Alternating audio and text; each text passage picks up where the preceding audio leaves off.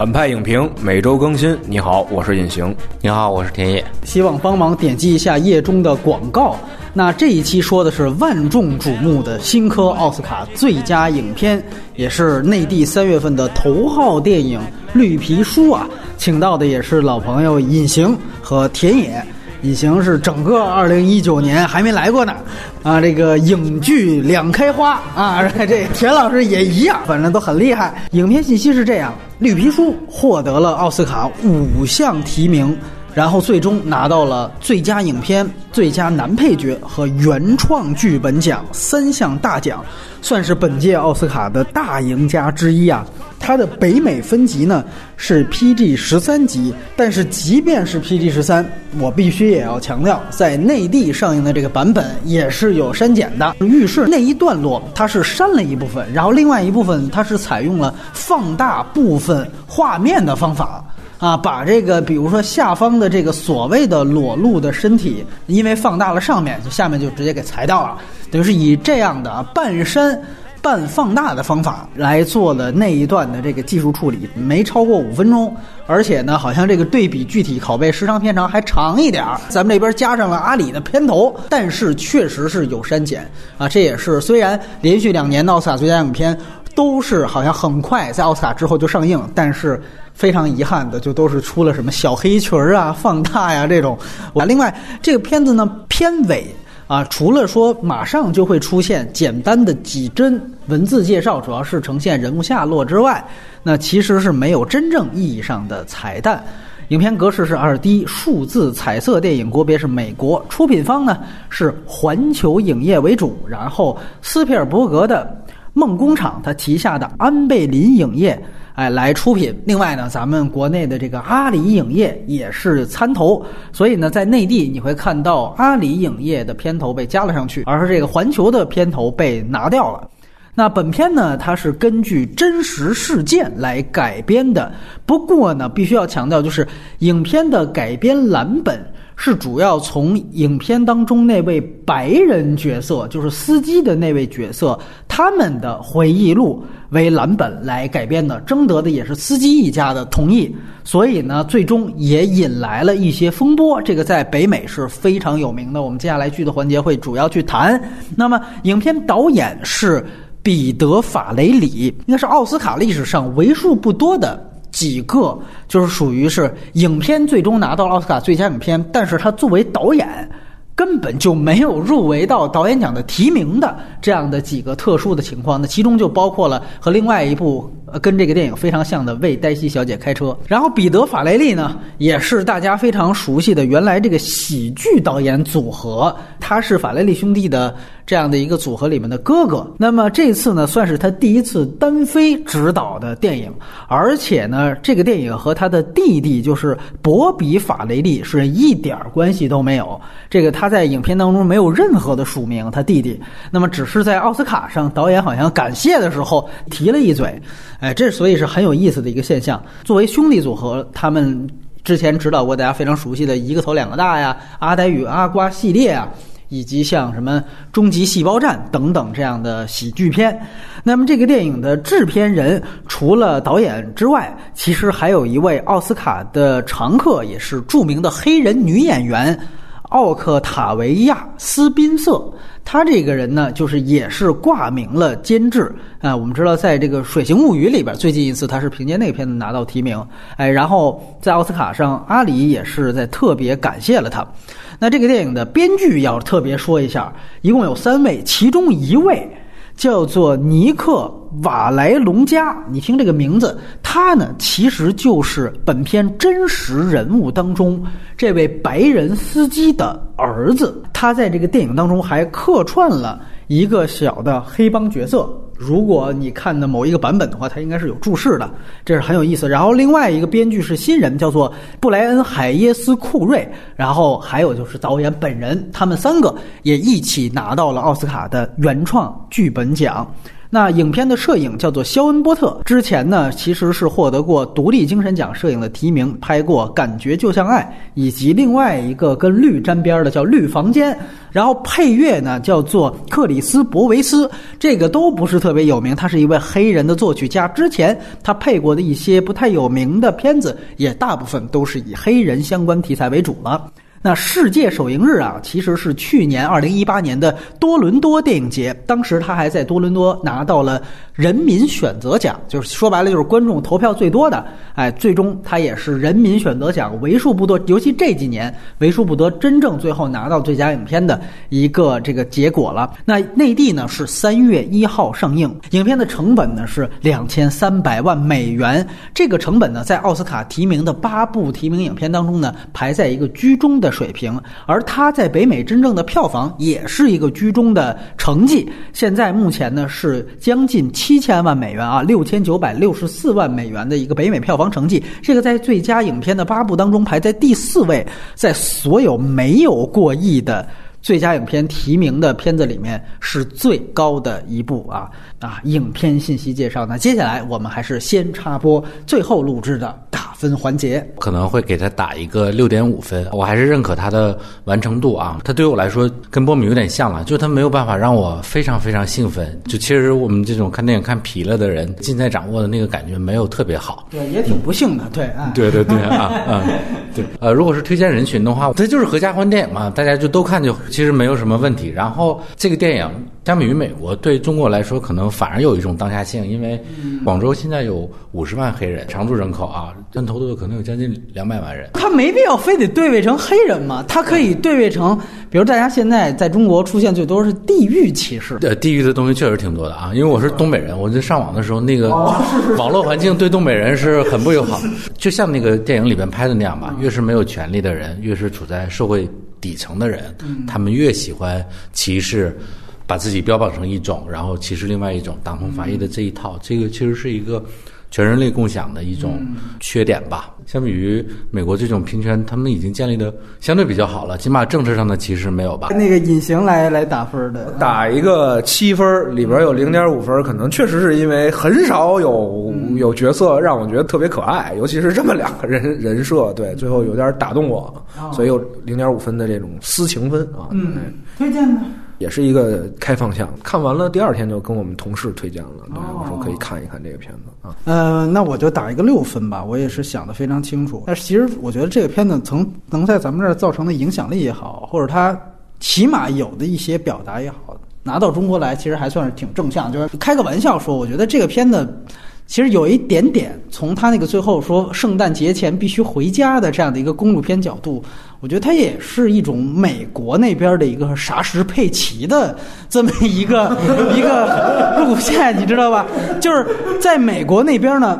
大家都觉得这也是一个爆款，然后也觉得大众层面就是传播度特别高，然后分数啊也特别高，但是呢，就是上升到评论界。大家会觉得这里可能是不是还是有一种对于某一种少数裔或者一种弱势群体的一种歧视？我觉得，所以他所谓的这个现象其实挺像咱们那个莎士佩奇的那个那个病毒营销那个短片。而且，我觉得从另外一点来来讲的话，其实他们也是扣一个，咱们这边是春运嘛，他们那边就是这个圣诞节的这样的一个。其实我之前也看过好多，就是圣诞节前必须准时赶回家。这个其实之前我记得。泰囧的第一部《人在囧途》抄的那个《一路顺风》，约翰·休斯的，他其实也是这样的一个模式：公路片、飞机、火车、汽车，对吧？我要在这个圣诞节前赶回家。所以，虽然这不是这个片子主要要讨论的东西，但是你会感觉到一定要选这样一个在那个国家层面最。大公约数的这样一个事件，贺岁档对，就贺岁档，没错。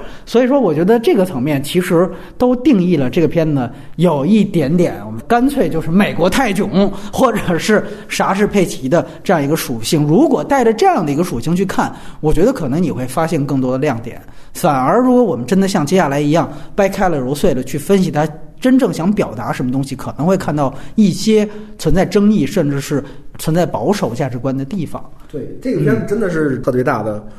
迷惑性。对，就，就真的就是像田老师一上来就说说这片看完了就觉得好，说不出啥。但是你说，其实问题还是对 对。这隐形为了我们接下来的这个整个流程做了一个很好的铺垫。那我们接下来就来说说他们究竟这个细聊起来会是一个什么样的片子。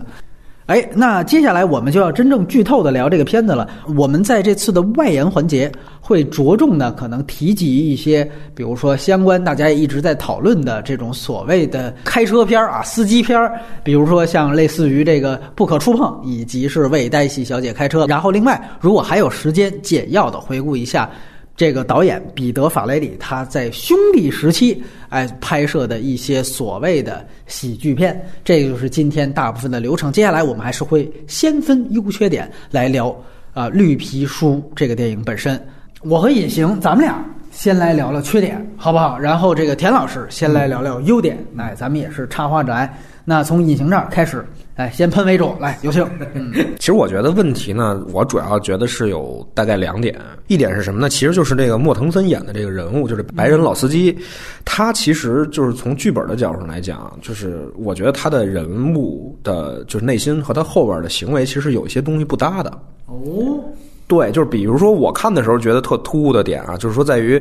他上来扔水杯。在我看来，那是一个非常极端的动作了，就是恨不得就是印度贱民，就是这这碰一下，那我得看见你，我得洗眼睛，对对，就是类似这种了。他这么这么极端的一个动作，最后是怎么着让他上路的呢？是是这个博士的一个电话。对，给他妻子打了一个电话，完了给他开了一个很呃很好的价，对，很好的价钱。那究竟这个人心心里边，他对于种族问题更膈应一些，还是对于缺钱更更极端？因为在那个时候，他并不是没有选择，直到后来的时候，他也在出现，就是黑帮那边的人在说说那个，我这可以给你其他生意，对吧？你干嘛跟老黑干？其实他是有选择的，那他为什么非要这么做？可能大家刚初看的时候不会有太多感觉，但是你后边去细想的时候，你会发现，他中间是非常流畅的。这整个这个过程，这是他的优点。但是你倒回去去想，他前后的这个人设，嗯，总是让你觉得可能有一些不搭的地方。比如说，还有一个地方就是在哪儿呢？就是他最开场是有一个偷帽子抖机灵的戏，对，就是他靠偷帽子去。弄这个人际关系啊，等等等等，算是街头智慧，哎，对，街头智慧。但是到后边这个人，他其实更多体现的是说这个人呆萌，另外就是勇敢，哎，是，就是就刚，这这说白了就是蠢直男那形象，对对，就是我为什么就是一下后来感觉这个有点不对劲呢？就是因为他跟我一朋友特像，你知道吧？所以我说这后边这个人物啊，简直就是跟我一个朋友太像了。但是他前面的那个剧，就是我那朋友是做不出前面那个。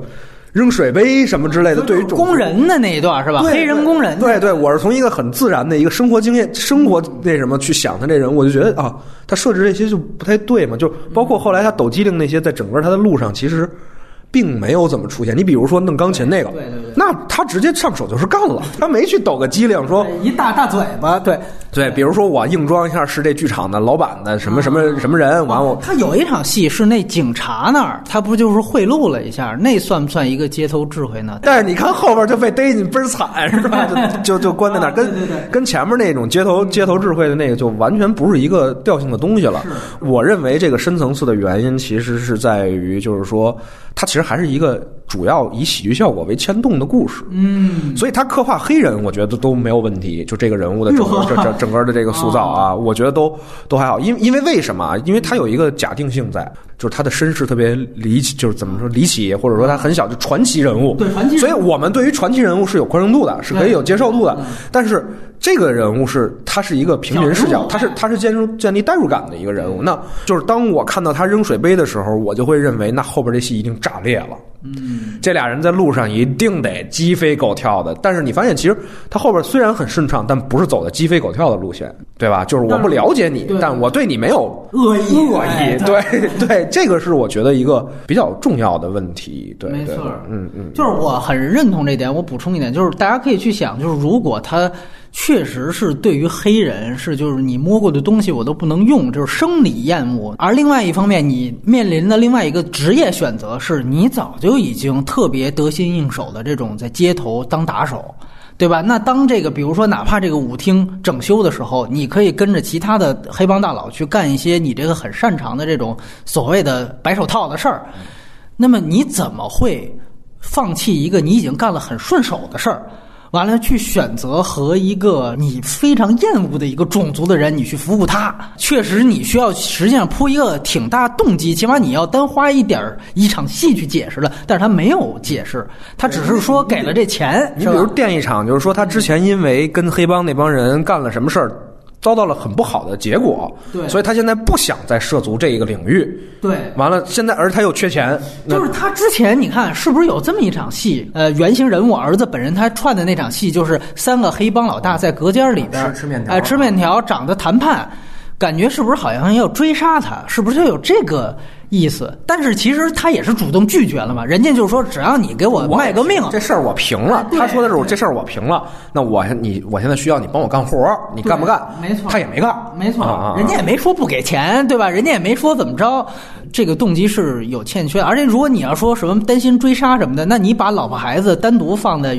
这大黑帮大本营本地，你单独出去，这这其实更危险，对吧？对而且我我是觉得就是这样的一个问题，它恰恰是出在了剧剧作上，而不是表演上。相反，我是倒觉得莫登森演的那个人物，他塑造也，尤其是上来一些啪抹个脚底板儿，他上床了什么的，我就觉得这些设计都是非常好的。就是你一看这个人物，你马上能理解他是一底层人嘛。但是就是就是他他后边的他自己的一个思维的这种割裂感，其实是因为你去做设置。大概到什么时候，他这个开割裂开始产生呢？就是从那个博士的那个侍从拿箱子。完了，到那一点儿他还在，还还有那个，就是我不拿这箱子你你扛上去，最后那侍从给拿搬上去了，你都觉得这要上路，对吧？这一路上得多精彩啊！但是你发现从这儿之后，他的戏就变了。没错，就紧接着变成这哥们儿是一个前面又有又黑帮智慧，还挺果敢一人，开始变成一个话痨了，你知道吗？就叨逼叨叨逼叨，他自己他自己倒是圆这事儿，他说别人他们都说我是叫什么特最能忽悠的人，最能扯淡的人什么的，但是他前面一直都不是这状态啊，就是他这种做法吧，其实说说不好听点儿，就是有点特网大，你知道吗？就是我前面给你勾一矛盾，就是种族矛盾极其之尖锐，嗯，到后边啪一转，他后边也讲种族矛盾，但不出在这俩人身上了。对，就出在外边身上了。是对抗外敌了嘛？对，等于我给你设置了一个观影的期待，但我后边圆你的期待的时候，我靠的是别的东西圆的。嗯啊，就是你说好听呢，这就是一个叫什么戏法；你说不好听，这就是一欺骗，就是换换壶，你知道吗？换概念是吧？哎 对对对对，这是我觉得比较大的一个问题。第二个呢，就是说还是说他在路上，我们都说他中间这段戏很流畅，呃，就是他很多地方很好，比如偷玉石也好，还是说这个这个老黑被逮也好，还是怎么样，就是他就是呃。腰后别枪什么的这些地方，这些小情节设置都挺精彩的，但是呢，就是这些情节没有一个真正的起伏波澜，我觉得，对，就段子是，就真正让我觉得好，人生就是。对，真正让我觉得真正好看的，其实就出现在尾部了，就是中间这一步就是很顺很顺就划过去了，嗯，就是就是这种感觉啊，这是我觉得比较大的两个问题吧。那个田老师，因为也要马上说优点，那你也可以有什么同意不同意的，可以直接来说。对，就是关于刚刚大家所提到的那个人物设置的，就是黑帮的那个啊，嗯我我是觉得他其实是相当于这个作者他给他爸爸留了一个这个关于人物的底线嘛。他其实说白了就是说，他虽然是在社会底层，但是他坚决不入黑帮嘛。这个不是一个关于这个人物的一个啊，对对对对对对，我是一个有底线的啊，给人物加了一个光环上去吧啊。那他那个就是偷帽子那场戏，就有点作用，就暧昧了嘛，对吧？呃，怎么说？就是就是这种小错误不断犯，然后原则性的问题坚守底线的那种常规的设置吧啊。我倒不是说那个东西好与不好吧。然后那它放到里边是不是自洽，我不知道啊。我们可以赶鸭子上架。这片子那个说优点，反而不知道聊什么啊。就是就是，首先它它是一个，你得说这个观感是好看的吧？这个呃顺畅啊，然后喜剧的那种拿捏呀，呃，既不是像那个呃呃导演以前的那种比较神经质的那种逗笑的方式啊，基本上还是有一点有一些小机灵的。然后，但是他又没有盖过他的那个呃呃调性或者是表达吧？你就整个这个观感顺下来就很好，就是你你中途是是不好意思这个暂停上厕所的那种感觉啊。我觉得这个就是一种。呃纯生理性的精美的感觉吧，就是它所有的所有的细节不断的铺陈，然后那些细节最后所有的细节全都闭合了啊，就是单从剧本的层面来说，我确实是写的非常精美的那样的一个东西啊。你比如说这个石头啊，那个手枪，我也觉得手枪那个设计真的很好。然后还有写信啊，然后开始是白人宰着黑人，然后最后结尾就一定是黑人宰着白人，到最后不是，呃对对对，是是是，是的啊，然后这个黑人没有朋友，然后到最后他就一定会来他们家参加这个圣诞节的这个晚宴啊，呃，就无数的细节啊，我们所看到的几乎所有的细节到最后都是完整的闭合的啊。我觉得这个东西不是一个很天才性的东西啊，但是是一个这种仔细打磨出来的东西啊啊，我觉得是一个以这种好莱坞的那种常规的好电影的那个标准来衡量的话，其实就是完成的很好的那种。我也觉得这种东西是它最终还是就没有办法成为一个特别特别牛逼或者是。伟大的杰作哎对对对啊，就这个东西没有办法让它最终成为一个杰作吧，这样。嗯，然后还有就是关于这个人物的表演，我还比较喜欢啊。然后那个我觉得可以可以那个对标为黛西小姐开车啊，我们到时候肯定要聊到这个嘛。对啊，其实相比于八九年的为黛西小姐开车，我是更喜欢这个电影里边的表演的状态的。哦是吗？嗯，对对对啊，嗯，为黛西小姐开车有一点点就新好莱坞电影之前的那种表演体系，尤其是那个、那位妇人啊啊，拿拿到影后的，对对对啊奥史上最最老影后，最老影后好像九十一岁还是多少？还有就是那个在电影之外，我觉得我觉得这整个项目稍稍有点励志啊，你知道，因为那个呃法雷里那个导演，其实大家都已经把他遗忘了啊，对对对，是个过气的喜剧导演。过气，而且是拿过金酸梅的导演。啊对对，维果莫腾森他那个以前他也是一个非常强硬的那种硬汉的形象嘛啊，就阿拉贡这个就深入人心了。还有那个东方的承诺啊，那个人物调性多么强，暴力史，哎对对对啊，然后现在就你就感觉他们好像都有都有一种闪转腾挪，然后最后我靠得过金酸梅，并且已经被大家遗忘的导演拿了一个最佳影片，能拍出这样一部电影，就感觉好像呃稍稍有一点点激动人心的感觉吧啊。但这个其实是一个电影呃这个文本之外的一个小花絮了。没错儿，然后那个关于故事层面，呃，还有一个点漏说的，我觉得他在呃策划或者在构建这整个故事的时候，呃，有一点是比较好的，就像已经说的，它其实是碎的嘛，是有一点有一点点段子式的嘛，但是段子和段子之间有一个升级的关系啊。我觉得他一开始就就给大家建立了一个这样的呃一个语境，就是你往南方走，越深入到南方的腹地，其实你会更难，你会遭遇到的事情、阻力、危甚至危险会更多。他一开始是给观众建立了一个这样印象的，然后他随着这个故事的推进，他其实是把那个那个危机建立的不断的升级的。先是被人打了啊，那就是就相当于是呃，我一旦入住到酒店，按照那个绿绿皮书的指示，那个呃出去的话是不安全的。后来就是我在酒店里边，实际上也会遭遇到种种的问题。我我去到那个那个我所演奏的地方，那这个时候，比如说我我到一个白人的庄园里边，我在这个地方总会没有问题吧？但是你最后连厕所都不能进啊，到最后就是你哪怕在自己的车里边，就也会有警察来找你的麻烦嘛，就相当于是这个呃黑人钢琴家他所处的那个环境是被不断的压缩的。就逐渐的收缩收缩，到最后把这个人逼到一个墙角，这种压力的不断的构建的那个方法是很聪明的一种故事推进的方式啊。然后那个呃，关于这两个人上路的东西啊，就是我我也非常同意隐形所说的那个啊，这两个人他其实就是人物之间的那个矛盾，都是那种这种嬉笑打闹的那种非常人民内部的那种矛盾啊。这两个人他们之间的那个这个关系的互动，我觉得他是抓住了一点，就是两个人的权力关系的不断的翻转。有的时候是这个这个黑人相对来说更强势一些，他有更好的教育，他懂得更多，他更得体，他不会偷东西啊啊。然后有的时候又反过来，就变成是这个意大利人，他变成是呃主控的这个人。比如说，我可以在酒吧你遇到危机的时候给你提供保护，然后当这个白人。呃呃，有一些明确的歧视的时候，我愿意站出来替你说话。就是两个人之间是有一种螺旋性的不断的上升的那个感觉，在这个过程中建立两个人的那个感情，我觉得这个设定也是一个非常好的讲故事的方法啊。我觉得都是很巧妙的设定。这样总体来说，我就是觉得这个在故事层面是一个非常好的东西啊。然后在导演层面存在感不强，我们可以晚一点再说啊。对对对啊，我觉得它它其实是一种生理性的好看。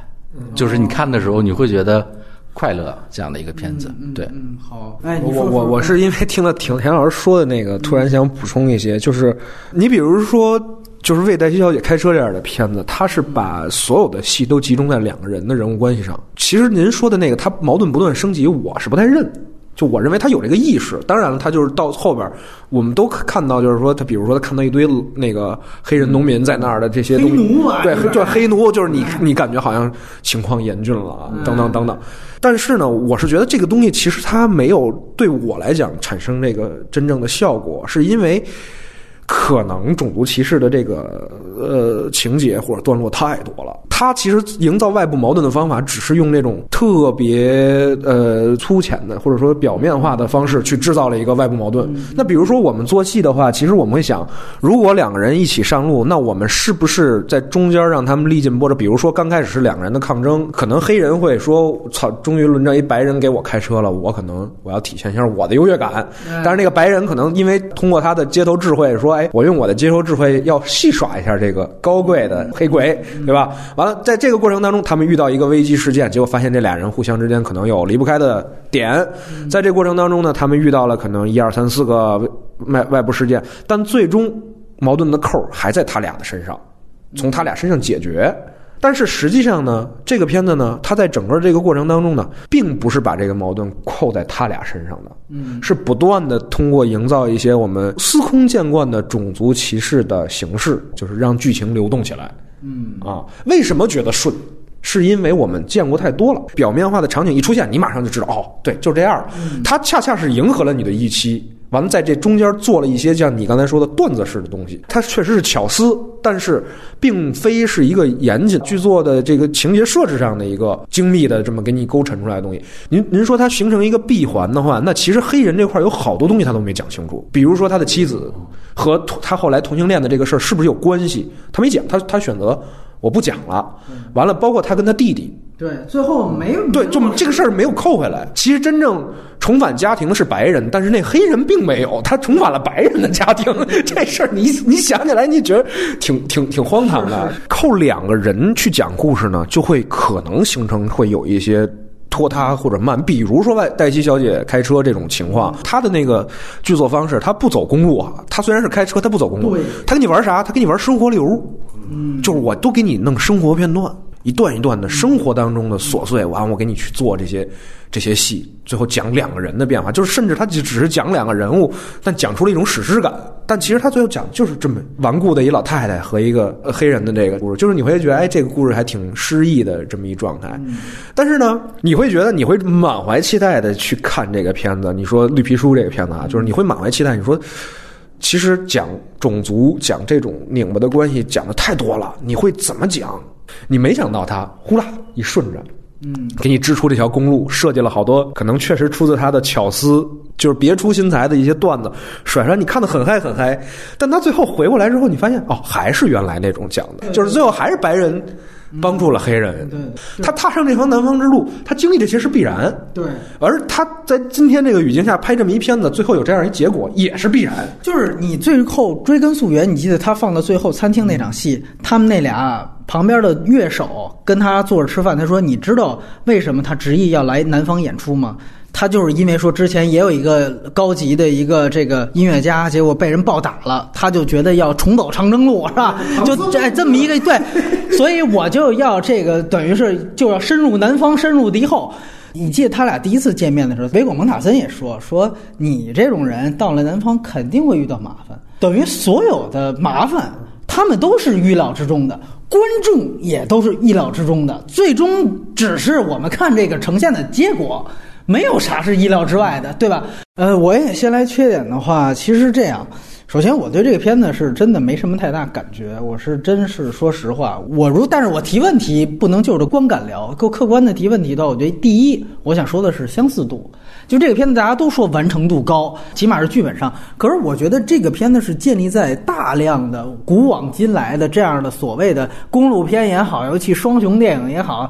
搭档电影也好，就是太多这样的模板拍档电影，因为大家都在提法国的《不可触碰》，跟法国的那一部《不可触碰》相比呢，如果你要是连着看，你确实会找到大量的相似点。因为如果你比如说我是几年前看的，那你可能觉得就确实哦，这两个是好像就是俩人都都是俩人都是黑白，但实际上它有很多做戏方法都是有直接借鉴的。这个我觉得不得不说，就是说他所谓的这个完成度也是建立在一个巨人肩膀上的东西。首先，你看人设都是不仅仅是黑白差异，它也都主打阶级差异。就整个阶级差异成为了他们所谓喜剧段落，主要其实迎合的是阶级差异，比如说他们的审美上的这种是吧差距。然后其次呢，你比如说整个剧作的结构都很，比如说上来先来一场面试，就是说所谓富人的这一边去面穷人这一边，然后都是开始不欢而散。结果呢，发现哎，又有一个小反转。结果忽然因为一个什么样的原因，哎，双方又开始等于组合在一起完成这个任务，对吧？这个其实都是非常典型的一个开场方式。完了，包括你比如说，我可以注意到，甚至像穷人那一边，他都加了，比如说小偷小摸这个属性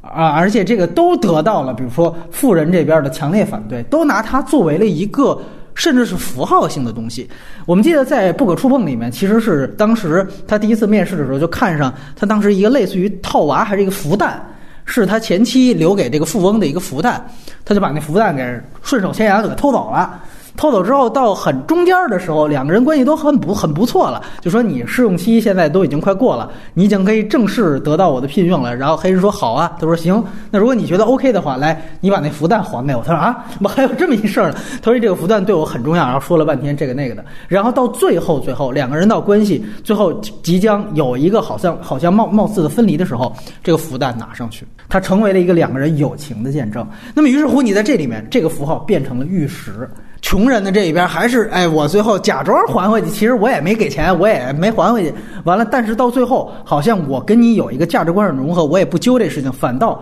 这个玉石成为了最后我拿到手里边，对吧？阿里最后摆到了他的那个那个那卡耐基的那个房间上面，他作为了一个友情的这样的一个见证。所以你会发现，整个从具体符号的铺排，再到整个这个剧作的结构，以及到整个说啊双雄电影、拍档电影的这样的一个黑白差异，加上啊阶级差异的这样的一个喜剧类型，全方位的，确确实实是有点太像了。那么，呃，为黛西小姐开车讲道理呢，相似度没有这么大。主要议题呢，是因为他们俩都拿了最佳影片，而且这个拿的方式都挺像的，是吧？都是在导演出局的情况下。但是我觉得呢，有一点也比较像，你能看到很多，比如说类似当中呢，当时是白人一方，黛西小姐呢是其中也有一个为这个呃，就是黑人，就是为给他开车的这位扫盲的这么一个设置。就是当时应该是通过一个墓地的，哎，这么一个扫墓的一个事儿，就扫墓的同时就扫盲了，哎，就是这么一个不认识自己的这个亲人，所以说呢，就是最后给了他一本儿，也相当于绿皮书啊，对吧？就是什么，就这个英汉大词典，类似这种，是吧？这个五百句，哎，然后让这个摩根弗里曼学起了文化，等于这个呢，就是说双方最后要完成人物弧光的时候呢，这个扫盲。啊，都成为就是说，呃，有文化的一方帮助这个没文化的一方来进行，就这些你会发现，哪怕他不是说有意的，我就是抄了，但是你会发现，就基本上当你设定就是俩人，然后黑白差异加阶级差异，你会感觉真正这个差异能做戏的方法都是雷同的。放到中国。就是如果你要想严肃的做这么一个事儿，说一个有文化的，比如说大学生或者是大学教授，可能最终他们真正互相互帮互助，可能也无非就出于这几个点，就是底层人能打，是吧？就我有街头智慧，或者起码是这个我特别能耐。哎，这个你看《不可触碰》里边也有，《不可触碰》开场那场戏，他把后面那场戏提前了。那就是黑人的那个，就是街头智慧的一个存在，就是他戏耍警察。呃，我明明是我故意超速，但是我说其实我是为了帮助我这个啊残疾人，他马上就死过去，我要送他到这个医院，所以我才超速。你们还得给我开道了，那几个警察，哎呦，哎，那赶紧我给你开道了。就等于其实这个喜剧方法。这个跟这个绿皮书都是一样的，他哪怕即便不是谁抄谁，就是因为你的整个人设设定太套路、太传统，你就这一桌子人坐在这儿开策划会，能想到的有趣的点又符合人设的点就这些，所以说整个来讲确实很套路，再加上具体的情节，所以说这种事情呢，不怕不识货，就怕货比货嘛，对吧？这个我觉得是最重要的。就是你这么一比，有的时候真的你坐在那儿，属于就是导演抬起屁股，你就知道他放什么屁，这是真的。就看这个片子感觉特别强烈。那罗马你都不知道下一场戏他要怎么处理。然后，呃，隐形说的这个，当时就是讲这个白人的这个事情啊。开始他一直为了要做一个人物弧光，我就想起当时说药神，说跟那个原型人物沟通的时候，那个主创团队韩佳女他们，就是他们就会说说我们为什么呃要这个这么去做人物，说我们要把人物先写的坏，这个人物弧光我们才能够。完成的更漂亮，你是就是自私的，就是要赚钱，直到所以这个东西，你看最后果然管用吧？这大家一看，嘿呦，好家伙，就特那什么。这里边我觉得，已经刚才说这就是为什么前面得弄一扔杯子一场戏啊？猛大，甭管能不能兜，我都得要这么一个得兜回来。这里呢，我就得对比，就是说这次这个黑色党徒，我们说斯派克里是背身而去是吧？这个非常抵制这个最后的获奖结果。我们看这个好多好像大众层面，我看微博很多人就骂，就说你拍那片子那么烂，还还骂绿皮书，就是完全站在不同的点上。就是你看《黑色党徒》那个片子，为什么就是说在整个美国的评论界或者说是颁奖季的这个戛纳这种层面，它会更受欢迎？就是我给你举它里边那个白人的警察的形象，就是老司机演的那个凯洛伦，他演的那个形象，他是一个犹太裔。那个人就是他完成他那个，他也是黑白互相完成荣光，但他开始不是说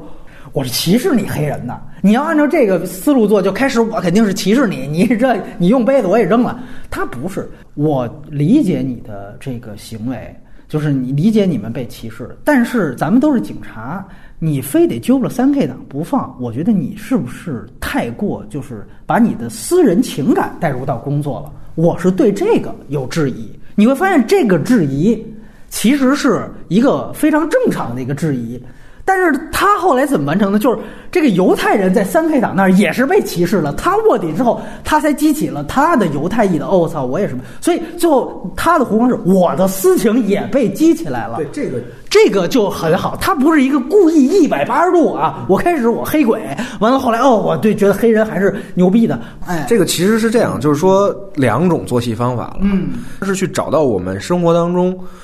你忽略掉的标签儿，撕掉它。对。但是绿皮书呢，是我给你贴上你常见的标签儿，嗯，让它起作用。对对，这是两两个套路了。就是比你你说从呃文化角度上，还是说从什么角度上？那当然是找到你平常嗯没发现的那标签撕掉它，这个更有价值一些，对吧？但是从娱乐效果上讲，肯定是我平常我抖音上看的就是这段子。哎，你看他搬大屏幕上了，他搬的比我们还精致。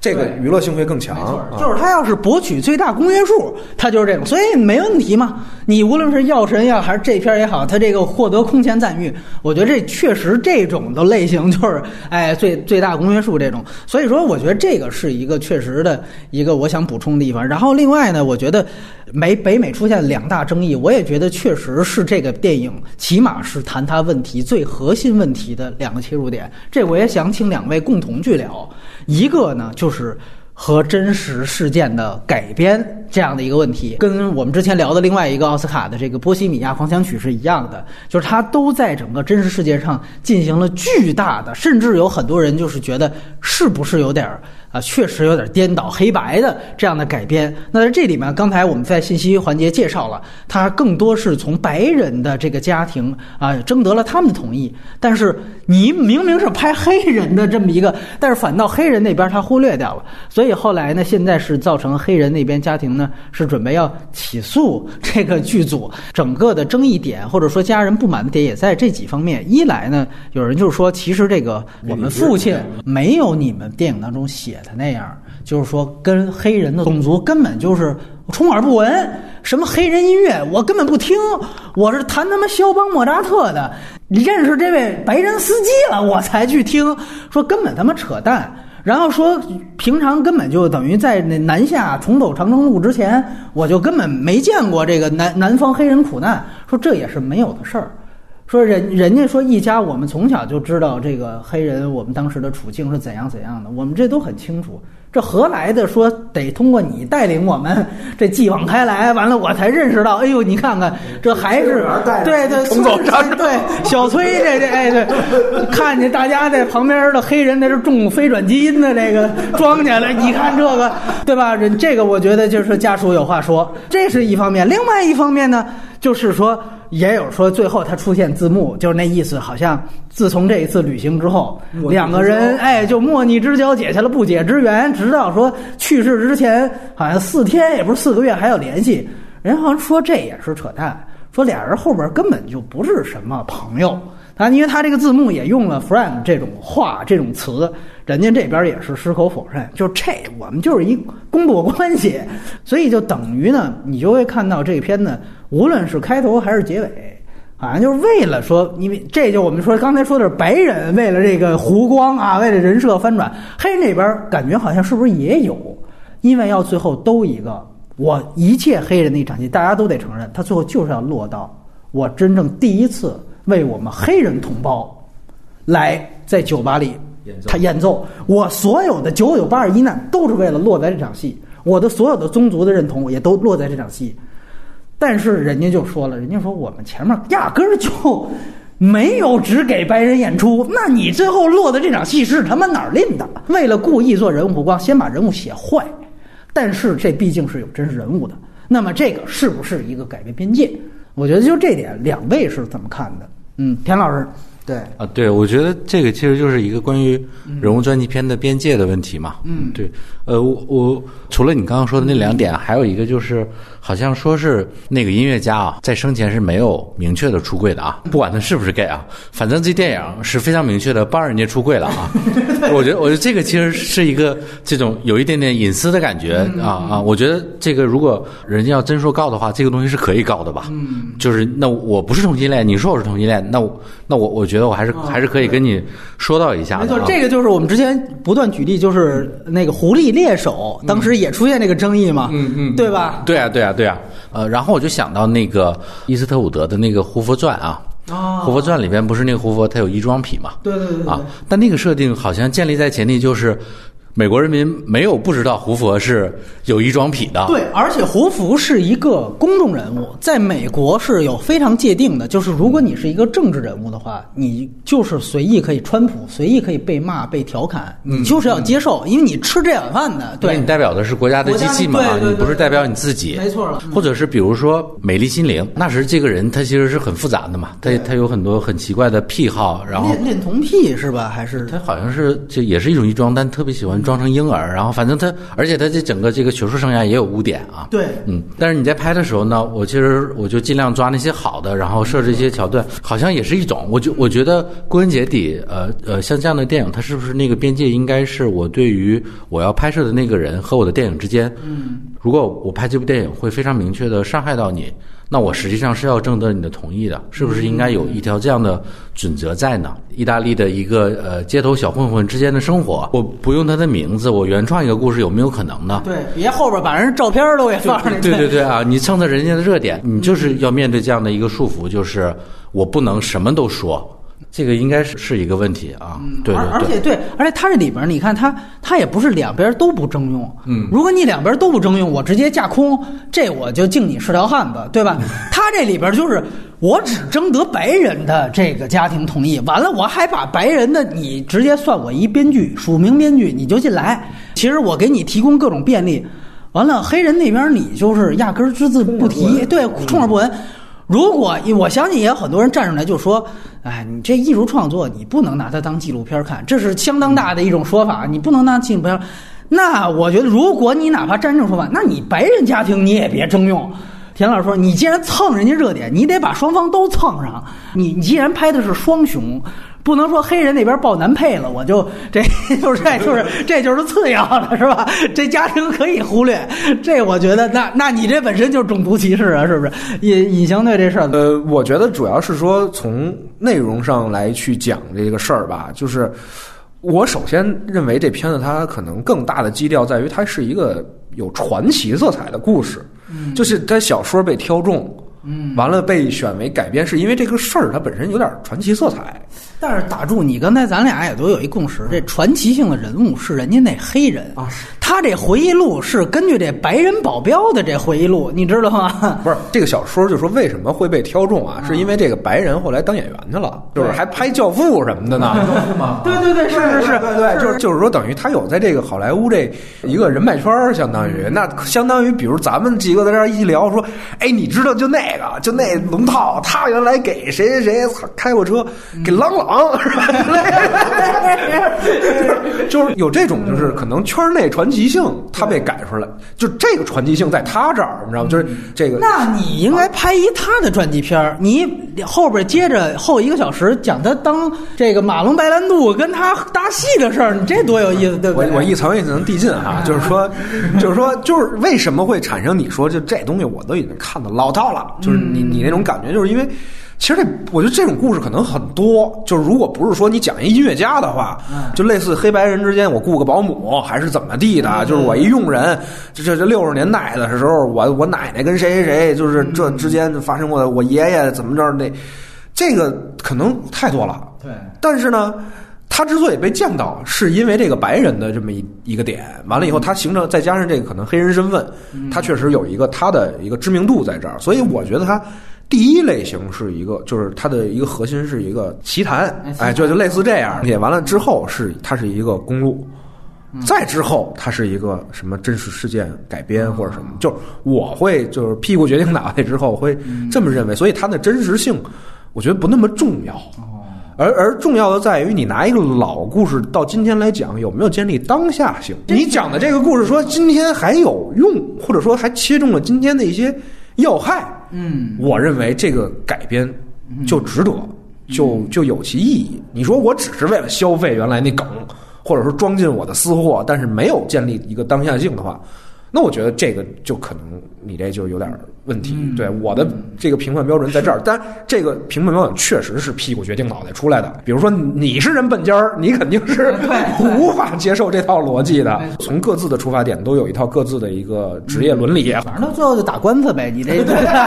看谁赢了。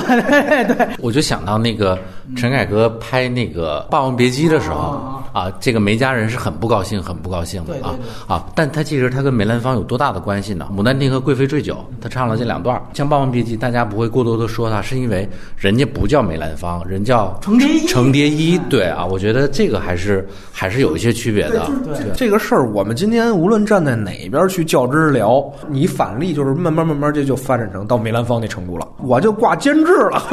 就是我得突着你这得砍，那他是对艺术的一种伤害了。那如果说站在就是单纯的去论创作这个角度上去讲，我只要讲自圆其说了，你他妈管我怎么着？那你就变成，那你反过来是歪曲了一个事实或者历史，那你可能反过来也对社会造成了一种不好不良的影响。就这事儿，它是一模糊界定，就是它得有一平衡点。它就对，它就有一平衡点，它也不能以就真说你到法院人判了怎么怎么地的为基准，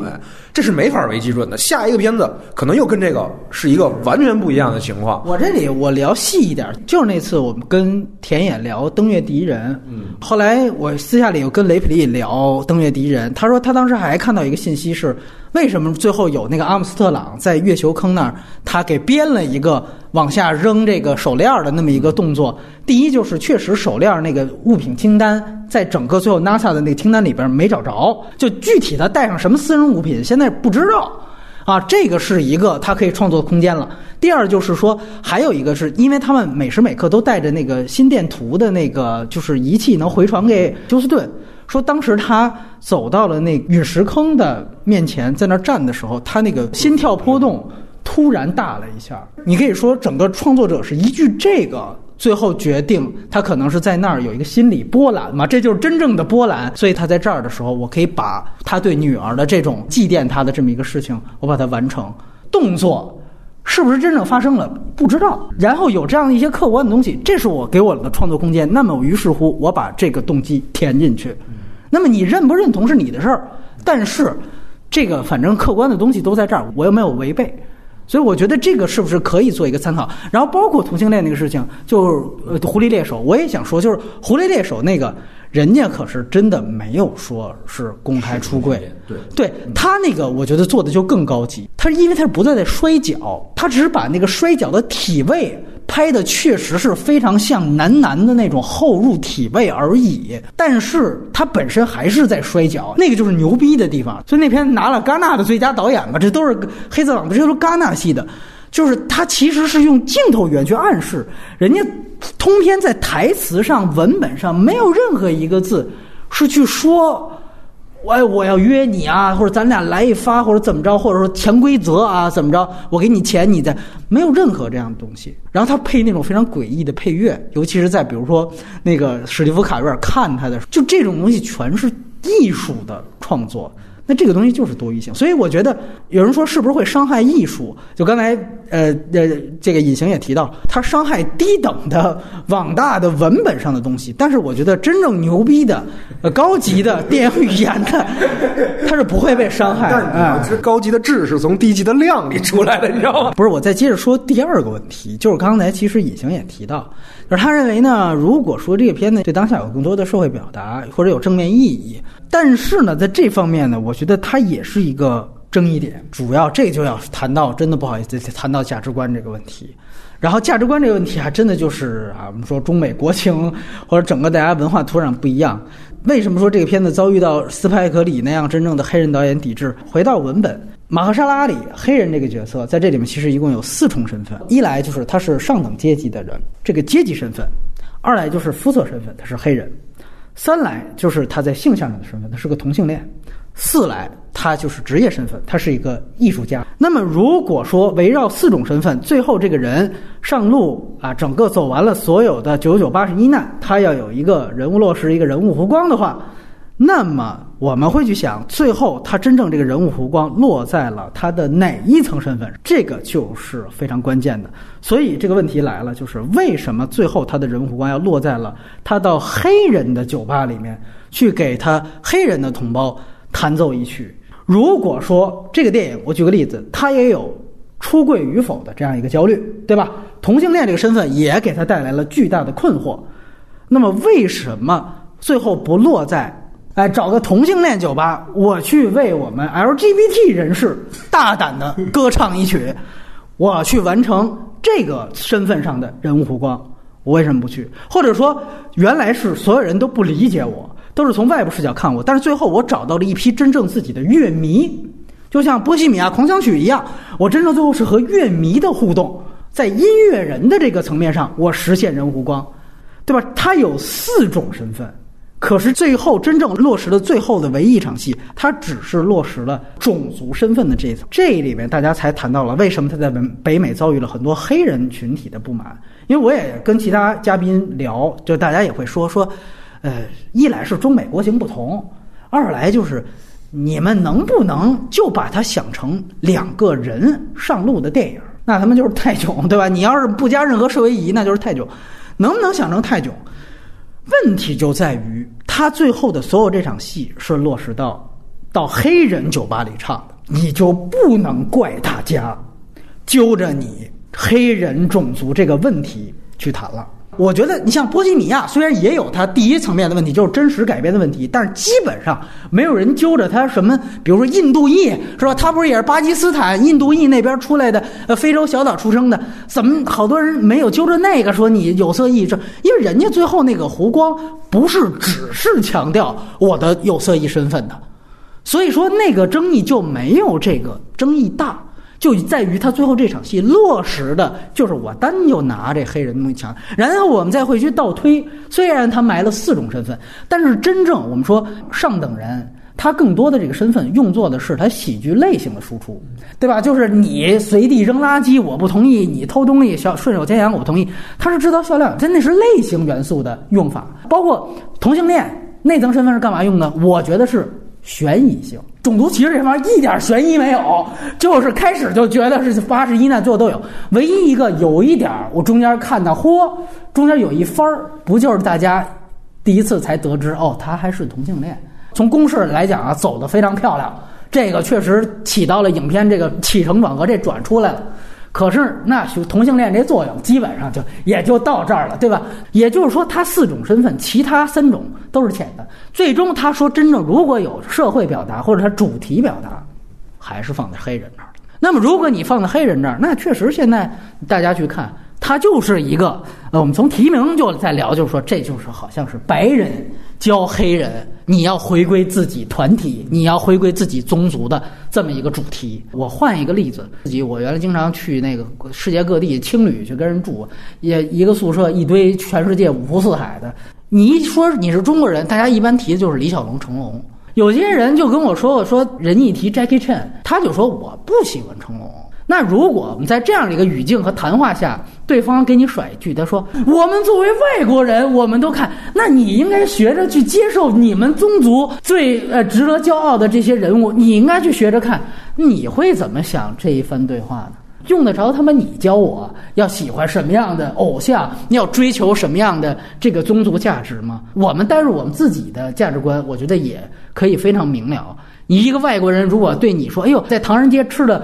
某个食物，哎，你怎么到你家你怎么不给我做一个？”这本身是你的偏见，是你的想当然，这是一。二来，我觉得这里还有另外一大价值观的问题，就不是说导演主观的这个说歧视谁，他就没想到这一点，尤其这。这彼得·法莱里啊，我也得说句实话，就是你终究再励志，你也就是一好莱坞原来拍这屎尿屁喜剧的，你这个文化层次也就不是特别高。带有一个天然的想当然是什么呢？就是说，哪怕一个国家，比如说中国，他有些人就是，比如底层人愿意看什么快手，愿意听凤凰传奇，我不不愿意听，我就愿意听古典乐，我不能说这不听凤凰传奇就不是中国人，对吧？就不是这族类的人。那么，同样，黑人群体那么庞大，凭什么最后要一个就是已经很高社会地位的人去屈就于黑人大部分的生活习惯？就是要吃炸鸡，这是全方位的啊！饮食习惯是要吃炸鸡，完了之后，这个新音乐的品味是要最后得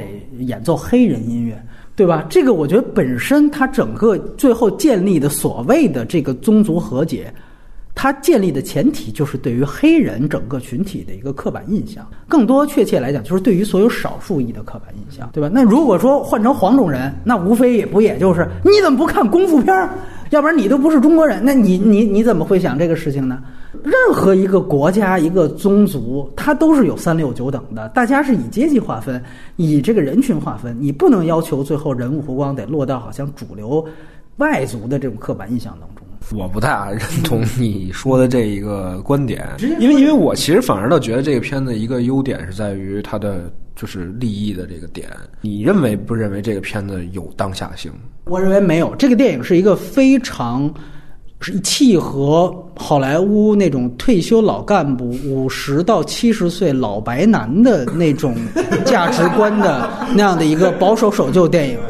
对，他在价值观上和。《水形物语》差不多吧？对对对对对对，奥斯卡的大部分评委就是这个年龄段啊，他们选了，所以他就是这个价值观嘛，对吧？那田老师觉得呢？就是这个他有没有一个当下性？嗯，我觉得没有任何积极影响。认同波米啊，对，呃，这个片子对我来说还有一个比较错位的地方，就是他在国内好像会变成一个白左会喜欢的电影啊。对对对，是。对，他在美国本土呢，又是他的受众其实又是那种相对来说偏右对红脖子，对。类似那样的，有一点点那种感觉，就是这个错位其实还还反而好。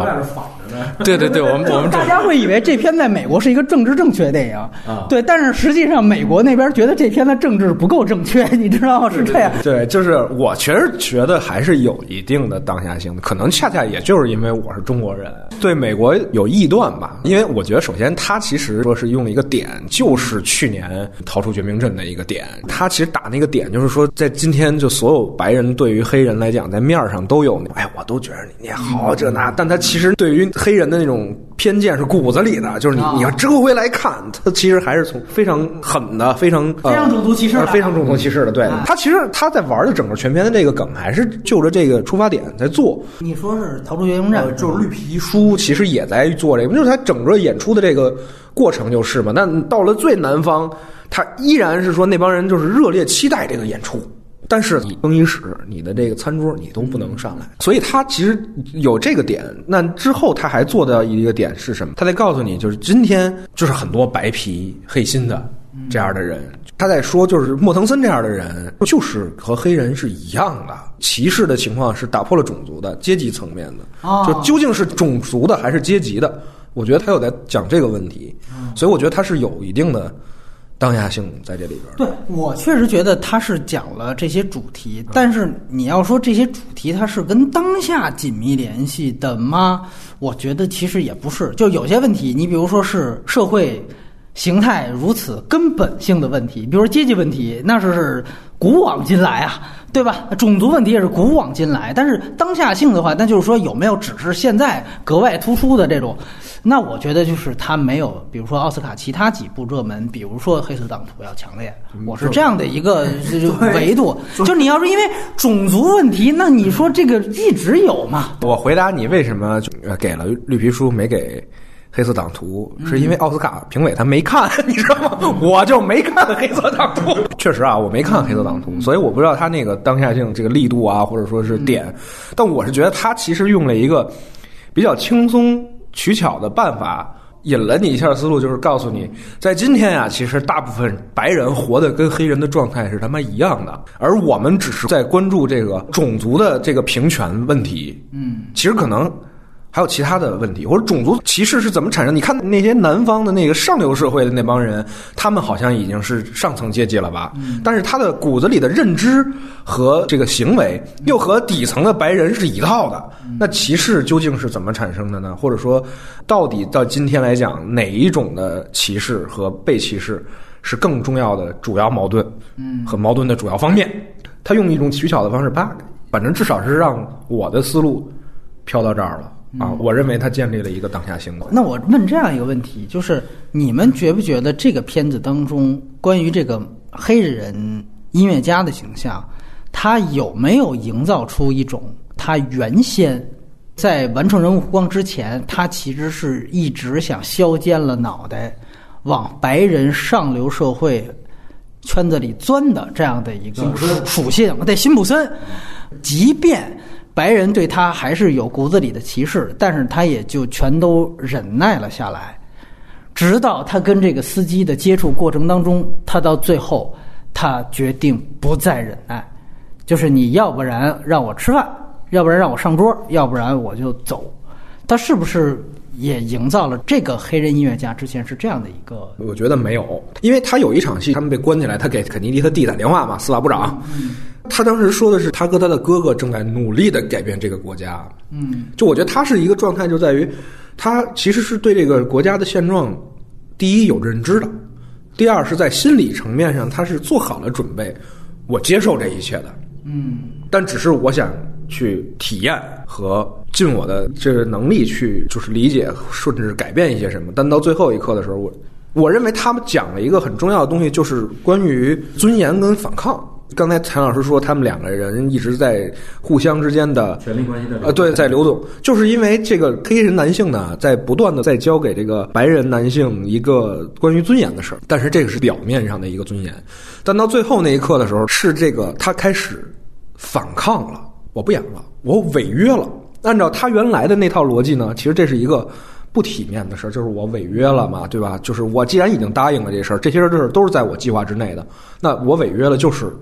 不对的。但是其实这个反抗的行为是白人男性带给他的一个嗯动作和冲动，对啊，就被提炼出，大家就觉得这是白人教黑人反抗嘛，对吧？我们那么多黑拳领袖，他都没学，从他妈你一白人司机这儿学会反抗了啊啊啊！对，就是说他反抗之后。我觉得他在这个层面上其实获得了一种真尊严。我明白你的意思，那你这里我们就去分析他这个人物的动机。他要南下去坚持做这个巡演，如果真的像他两个同伴说那么大义凛然的话，那我觉得是不是应该说几点？就是我在真正南下过程当中，我本来就是带着这目的去的，我希望改变大家的现状，是吧？从政策层面，由我认识的肯尼迪家族去改变。从这个艺术层面，或者说从我们这个音乐家层面，我是这个新联新艺术团，我下乡跟这个老乡，我靠我真正的技艺，我这个音乐去打动他们，然后游说他们。可是你会发现，并没有游说这个过程。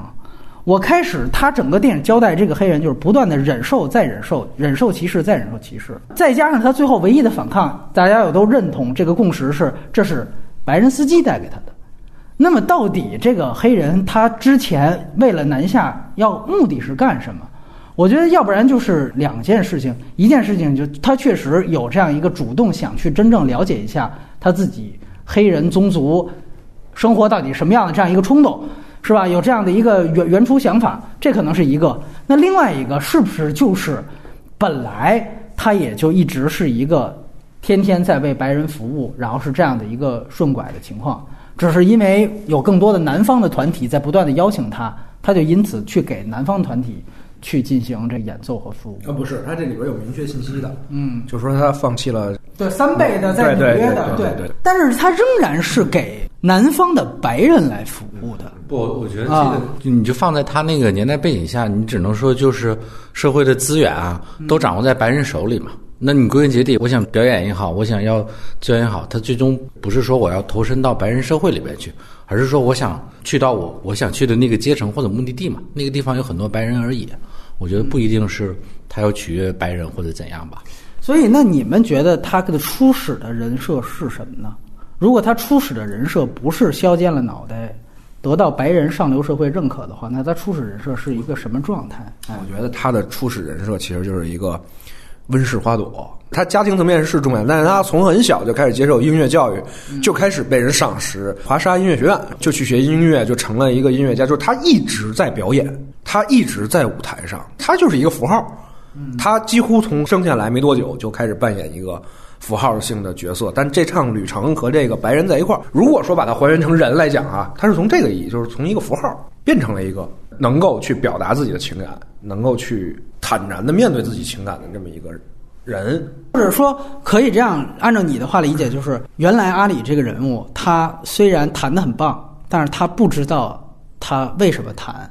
他音乐的激情和感情的出发点在哪儿都不知道，他只是一个机械的弹奏。然后他经历这样的一次层面，到最后他在黑人的酒吧里，就真正的是为自己的宗族，他就真正是带感情的来演奏了。对对他等于建立了这么一个弧光，是吧？嗯田老师是这么认为的吗？我觉得这个人物就是，你看他实际上有点点分裂啊，就是在中后段的时候，他的那个三重奏的其中一个搭档不是提到阿里，我们的音乐家这次南下是带着任务来的，对他是要推动一种变革也好，或者是这个东西在前面没有。他前面的时候，这个建立的是一个怎么样的人物呢？就这个人，他在一个以白人为主导的社会里边，他生活的很不如意。他觉得他自己能要到的是尊严。我们都按照规则办事啊，我在你这个规则里边，我做到最好，这样行不行？他一直都是这样的一个状态，对吧？就包括他遇到冲突的时候，解决冲突的方法，然后一直以来呈现出来的那些小的瑕疵，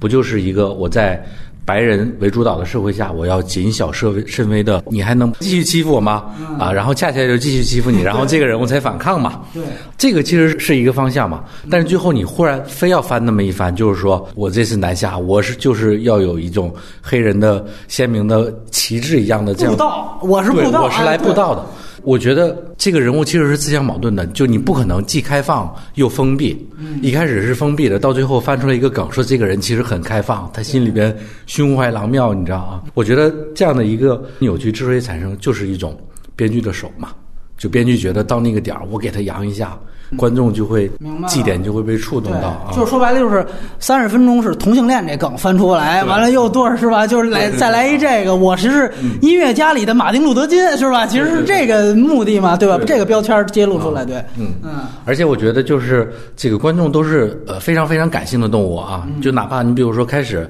呃维果吃面包的那个戏啊，我虽然觉得很俗，但我看的时候我特别开心。嗯，我觉得人就是。呃，音乐也好，情节也好，台词到了那个地方，人就会自然有一个正常的心理波动。嗯，所以那个东西虽然在逻辑上不自洽，但它放出来，这个观众就是会买单。嗯，我觉得这也是这部电影非常非常有新意的地方。某种程度上，我们可以把它当做是一种合家欢的 A V、A V 电影，我觉得是这样的。对，这个隐形关于优点部分还有啥补充没有？我其实就是想谈两场戏，他最后拒绝的那一分儿那一方，我觉得那个真的是对有情绪上的那个东西，就是他也没有做得很过分，就是按我思路要处理啊，行，我不吃了，呃，就是我就等着，完这演出的时候，嗯，我他妈爆一下子，然后对，但是那样的话，可能反而没有他这么着处理，就是我不吃，我也他妈不演，没有这个可能效果来的好。嗯，还有一个我觉得比较感同身受，就是莫腾森回到家里边，他说：“哎，那黑鬼怎么怎么着？”莫腾森说：“你别叫他黑鬼，他有名字，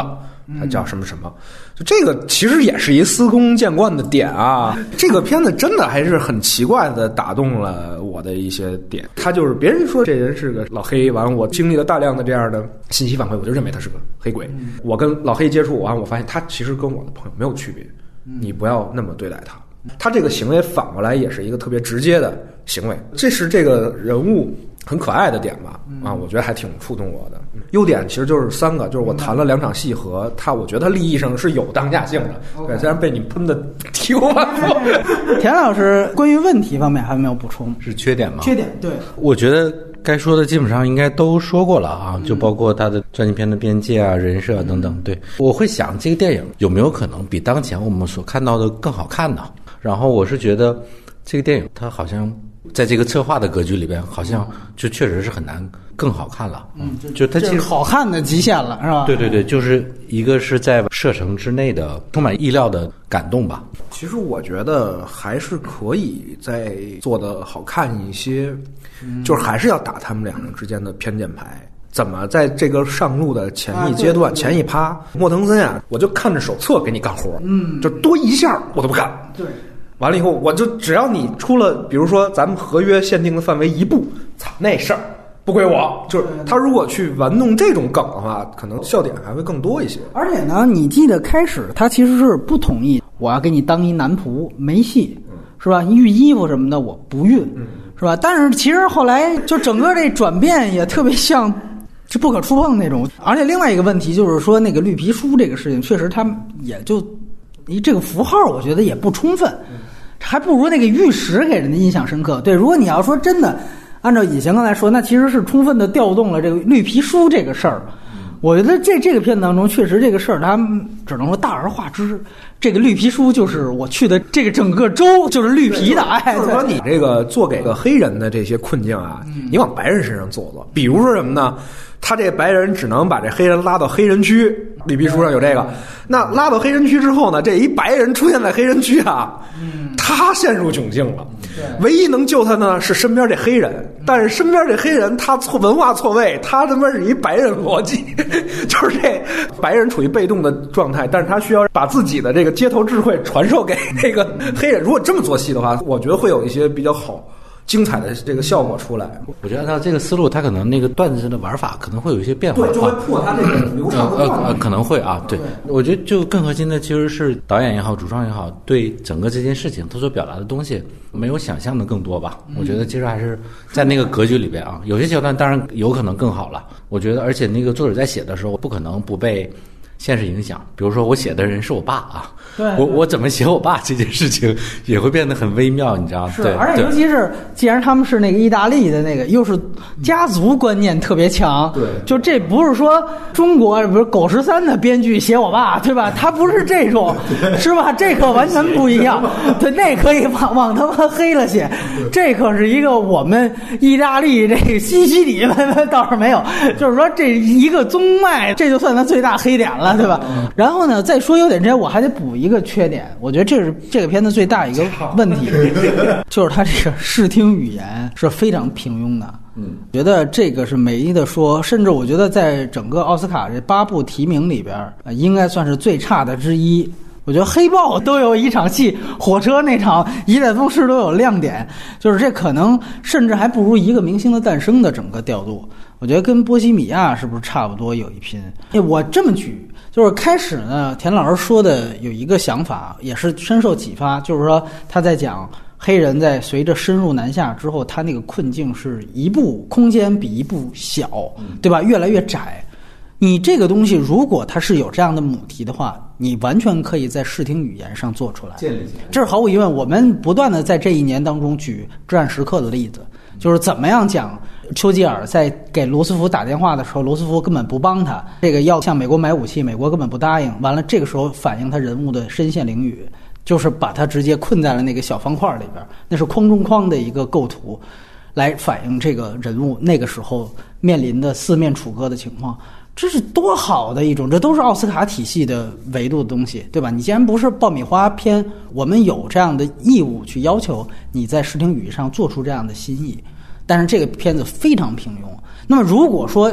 真正，比如说你在视听语言上去配合这个做法，我相信像田老师说的那样的说法，可能就会被更多的人看到，甚至我们真的就可以把它。真正幻化成一种亮点，毫无疑问的亮点。比如说，你就可以利用房间的大小、车的大小，对于人物关系的景框构图、摄影的调度都可以做。这片子是完全没有的。你就看他开场讲这个维果蒙塔森的出场是在那歌厅里边，好家伙，开始上来一个长镜头，这啪上来没三秒就断，完了之后你就看导演就没这能力，我先把人拍清楚不虚焦啊就行，就基本上是这么一个。过程就过来了。我再给你举另外一场例子，就是当时维果蒙塔森刚贿赂完警察，把他从浴室同性恋那个事件上救出来。完了，他们在这个黑人的旅店外，应该是有一个绿色的霓虹灯，正好是打向了阿里。他当时是想表达一种所谓的两个人有一点点争吵。就这场戏，整个视听看着就毫无美感，包括这绿光打到这个阿里的脸上。那你看阿里上一次拿。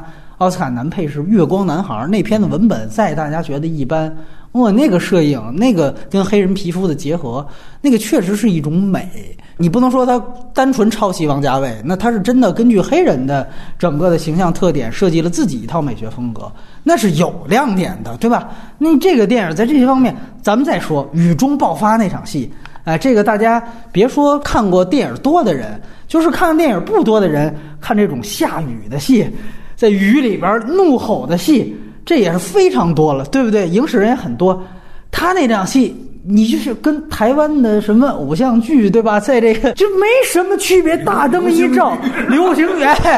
大灯一照，完了之后，说白了就是唯一的说给到的及格的东西，就是我把这个面光打足，我让这阿里的这个高光时刻的表演再呈现出来，能让观众看清楚就完了。而且那下雨的那个痕迹呀，你仔细看，其实也都不均匀什么的，你仔细看也都有。所以就是整个这个电影吧，就是在文本以外的亮点，尤其是在视听语言上，就导演环节，的确是少之又少。是这个，它有太多变化。你再比如说，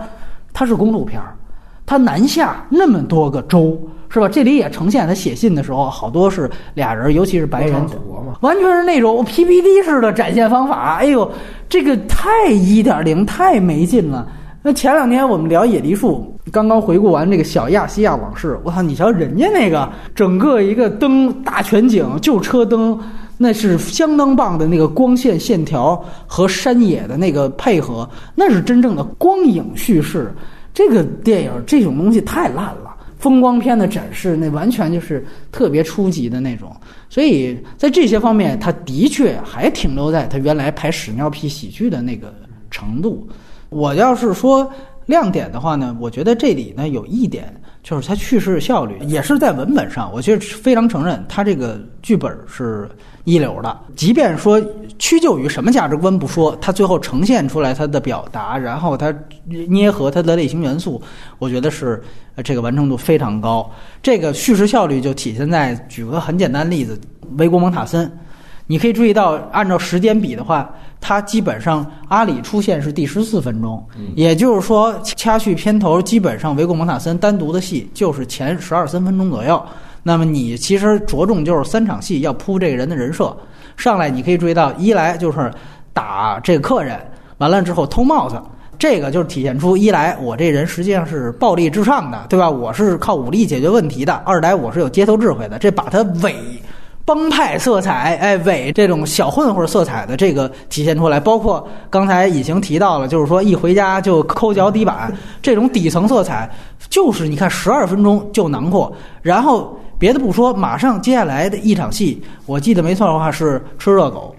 那么吃热狗体现出的是什么？就是为了他上路动机要铺垫，就是我家里没钱了，没钱之后呢，我就要甚至要靠这样的方法去挣钱。另外一个就更重要，当然在吃热狗可能是之前就是扔杯子，扔杯子也很重要，这就主要是体现出他种族歧视这个色彩。他这个叙事效率非常高，对吧？你会发现就三场戏非常明确，呃，然后也都挺幽默，毫无废话，十几分钟把这人物完完全建立起来。而且我不得不说呢，就是作为喜剧片儿，这个人物包括阿里那个人物，其实都挺讨喜的。当然，尤其是这个白人角色，我觉得他确实是他把人物的这种可爱感给塑造出来了。我觉得这个是这个片子大家看着都特别喜欢，甚至是不忍黑的这么一个很重要的原因，就是因为这个人物的讨喜感是有的，而这个讨喜感是结合上他有拉近我们的这一面。啊，我们当时聊表演的时候，很多人就说这个人物觉得更像中国人。我其实是觉得，就是通过咱们聊啊，我想到这问题，就是我觉得其实，比如像刚才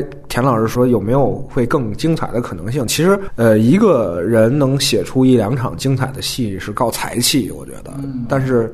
能够把一个戏写流畅，绝对是老手才能写出来。嗯，这个就是他这个片子，咱们反过来去想，他去做剧作啊，包括就是指导演员表演等等的这些东西，就他是一个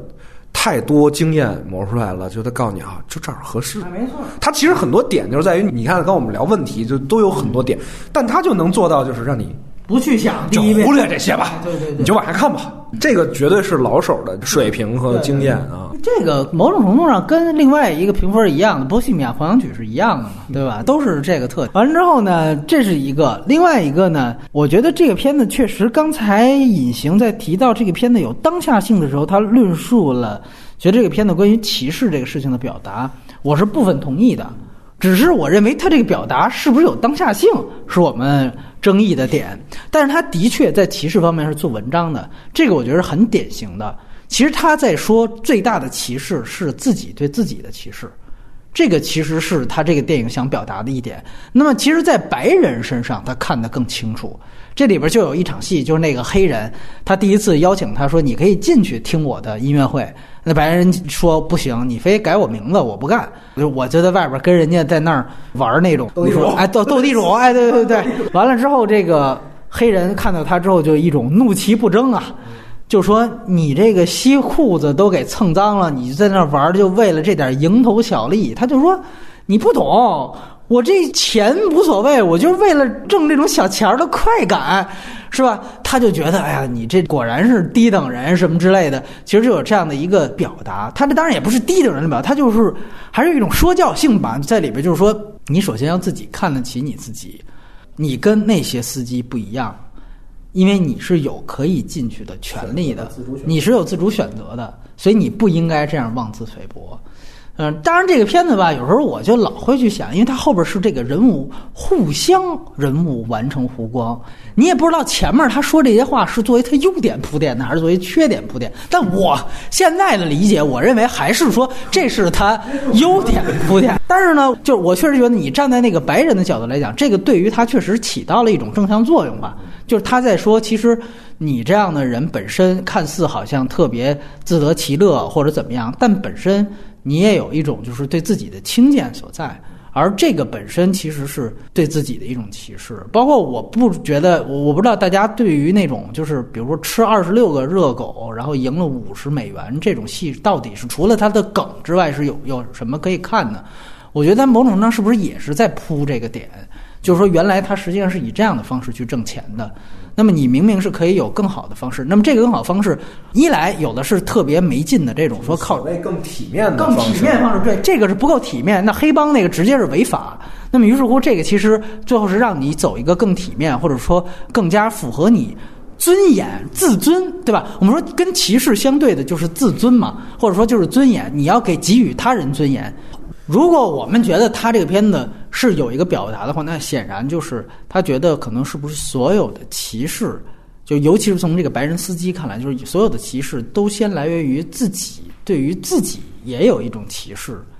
就是首先他自尊也没有到一个很高的地步，所以他也才会去自然而然的去歧视别人，就是我自己就没有多高的自尊心门槛儿，所以我也想当然的不觉得别人有挺高自尊心门槛儿。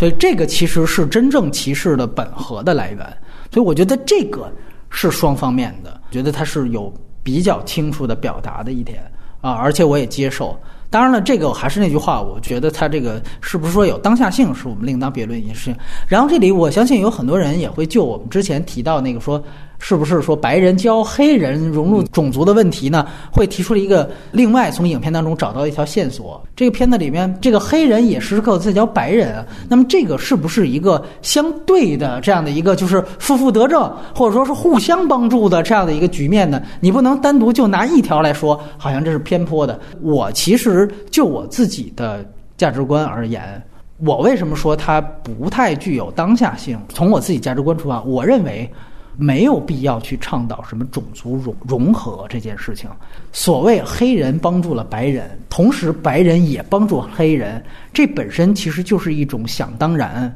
或者这就是一种我们说在世对不切实际，在世界观层面上的一种特别乐观主义的这样的一种乌托邦式的想法。尤其当你把它提炼成为你要倡导黑白融合，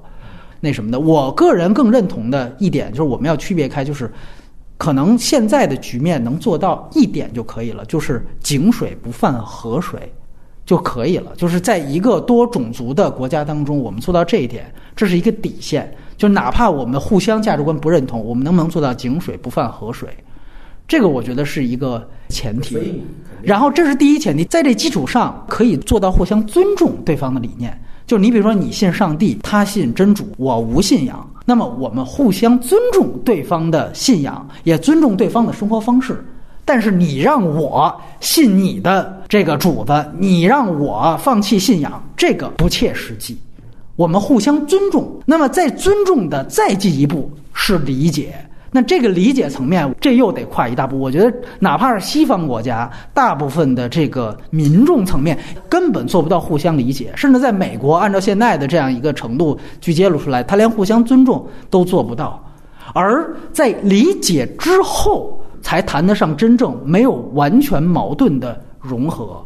但我觉得这可能是特别天方夜谭的事情，所以在现在这样一个基底之下，你直接倡导黑人教白人什么，白人教黑人什么，完了最后黑人拿着瓶酒走到白人家里，好像佯装一种黑白融合，我觉得是一种特别想当然的事情。对，所以这个是如果有人提出来说，那这里白人也教黑人，那么好，这就是我的价值观。对，我觉得能做到互相尊重就挺难的了。这是我们这一代人，就是能闭上眼睛的时候能看到世界，能做到这一点，我觉得都悬吧。对对 对，我觉得悬。好像刚才隐形有什么不同意见？对我就是说，想问你，你就是更喜欢为黛西小姐开车这里边弗里曼那种处理方式是吗？就是他呢，其实我觉得为黛西小姐开车的整个主题也。不是特别那什么，就是他其实，但是他拐向了另外一种。我觉得《魏丹小姐开车》是典型的温情主义，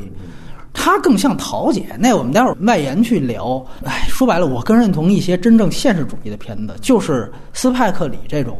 就是试图解决半天，最后可能能把事儿解决了，但是最后发现观念解决不了。其实你说这个歧视的问题啊，它就是在实你刚才说的那个做到尊重，其实也是挺已经挺不切实际的了。就是大部分的探讨这种冲突的文艺作品，就是通俗向的，最后只能导向温情，就是都把你导向成具体的人和人的关系。对，在这个层面解决问题，因为更大的问题他没法触碰，他解决不了。对，所以说这就是说限制他整个主题表达一事儿，就是那最终他还就是两个人上路的故事。他你引申到更大，你会发现，要不然不切实际，要不然有一个足裔，人家就觉得你胡逼蛋，对吧？我是非常赞同你刚才说那四个身份的事儿的。嗯，就是他这四个身份，他到底要做的是哪个？因为其实。四个身份可以存在，但它只能是存在你在你戏剧过程当中的就是作用，就一层一层的作用。你最后总要包出一个核心的东西来给观众看。但其实他这就没他妈做这一步，他四个身份就是想编剧用什么了就掏拿出来使一下子，就就完使完塞箱子里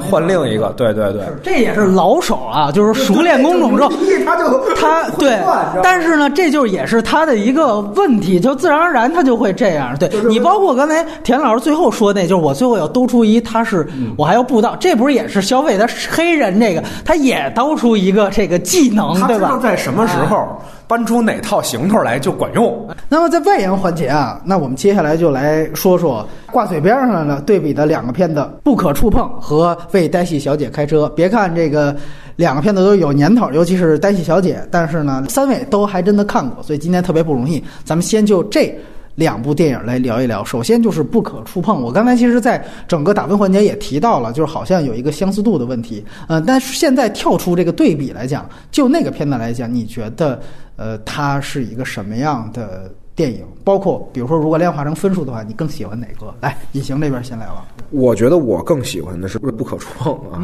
啊！为什么呢？因为呃，其实它最开始的一些情节我有点忘了。嗯，我是前两天跟朋友聊起那个叫《无名之辈》。他跟我讲，对对对对对，残残疾人任素汐嘛，还没看呢，他就给我讲了一遍。他说他觉得最最好那点，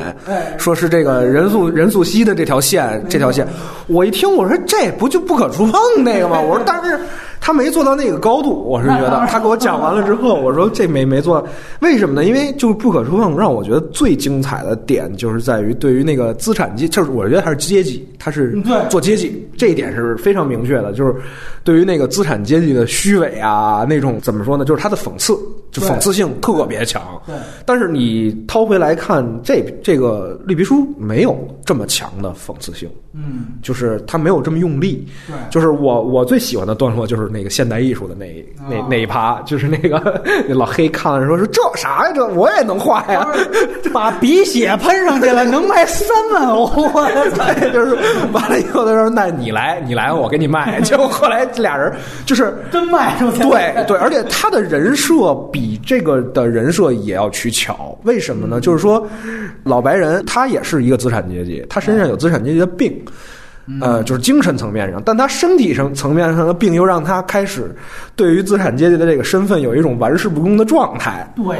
而这个底层的这个人呢，他就是有一个特极强的。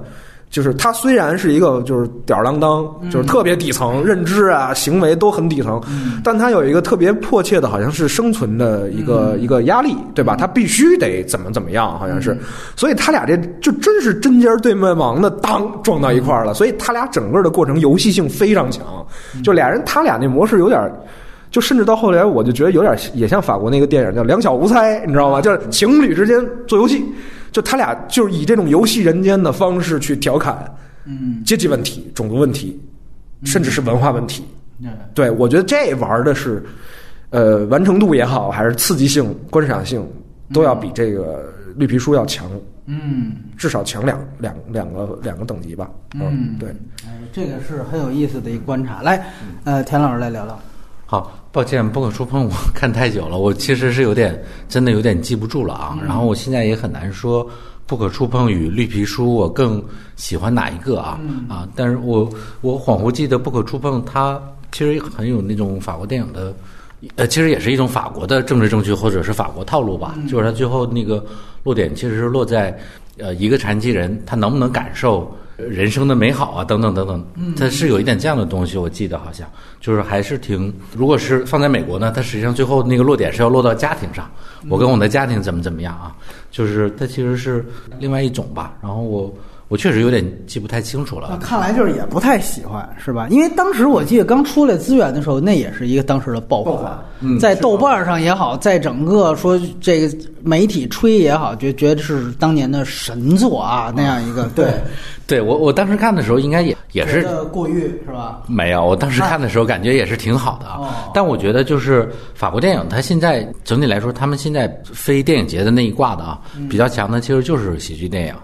然后这个有一点点这个法国的类型电影的精华的那个感觉吧。对对对，那我觉得绿皮书它完完全全代表不了好莱坞现在的水准呢。我觉得，对，我觉得那两年爆款好像是，其实第二年还是隔过去一年，就是那个登堂入室，法国的。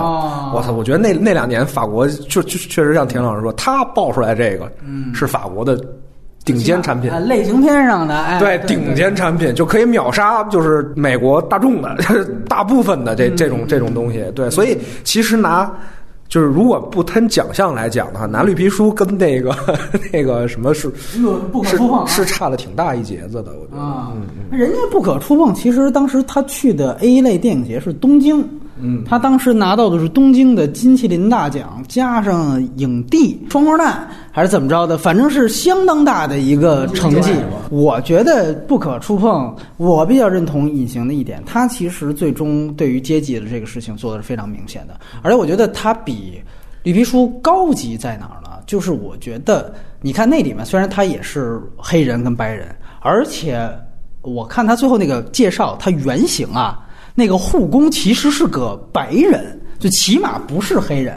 但是这也是他就是真正的给做改编了，而且是这么大的一个扭转，但是他那个争议却没有远没有绿皮书这么大。我觉得他这个就是挺好的一个，你看他最后把他生生改成的一个人设，就直接我虚构出来这样一个人设，他是来源于哪儿？是来源于这个塞内加尔，就原来法国的殖民地，这个经常来到法国的这样的一些移民。他们在法国的类似于贫民窟的这样的一个地方生活的是非常就是拥挤的啊，七十二家房客这种。开场一场戏就交代出来了，一他在那儿男主角洗澡，完了家里边八个娃进来刷牙也不是怎么着的，也是喜剧。但是你能把那种就是另外一位白人的男主角的那种，我操，一个人空旷的在一个大宫殿里一样的一个大豪宅里边的那种。对比感马上就呈现出来，这我觉得也是特别有意思。但是你注意到最后他们的解决，你感觉有一个互帮互助。但是真正说关于他塞内加尔宗族这个问题，他真正关于宗族，他也有一个什么同父异母的这么一个弟弟，当时也是被人追杀，也不是怎么着的。这个白人对于他来说没有更多的说教，甚至谈不上帮助。他只做了一件事情，就是你弟弟被追杀都跑到这儿来了，那么你们家里的事情闹得很大了，所以你不要再照顾我这个残疾人了，你就辞职吧，你就去照顾你家里人的事情。他只做了这样一件事情，就是说白了，在真正的我们说面对对方发现你这个问题是整个牵扯到是你这个宗族的问题的时候，是你你想他也非常克制，但是准确的去提到了。他在整个就是那个塞内加尔他们住的那个黑人区域里边，有几个开着奔驰车的，尤其奔驰越野车非常快速来到那儿的，就经常在那儿耀武扬威说话的。他从来没给他们的对话细节，但是那几幕非常准，就是在说可能那些人就是帮派头子，或者是毒贩毒枭，对吧？毕竟开的是好车。然后说完马上咔就走，那个汽车速度给特别快，就是你就会感觉到他。完全是一个外部视角，电影也是外部视角，白人男主角也是外部视角去看这个塞内加尔的宗族，他是这样的一个关系，就是他会给观众呈现出来，就是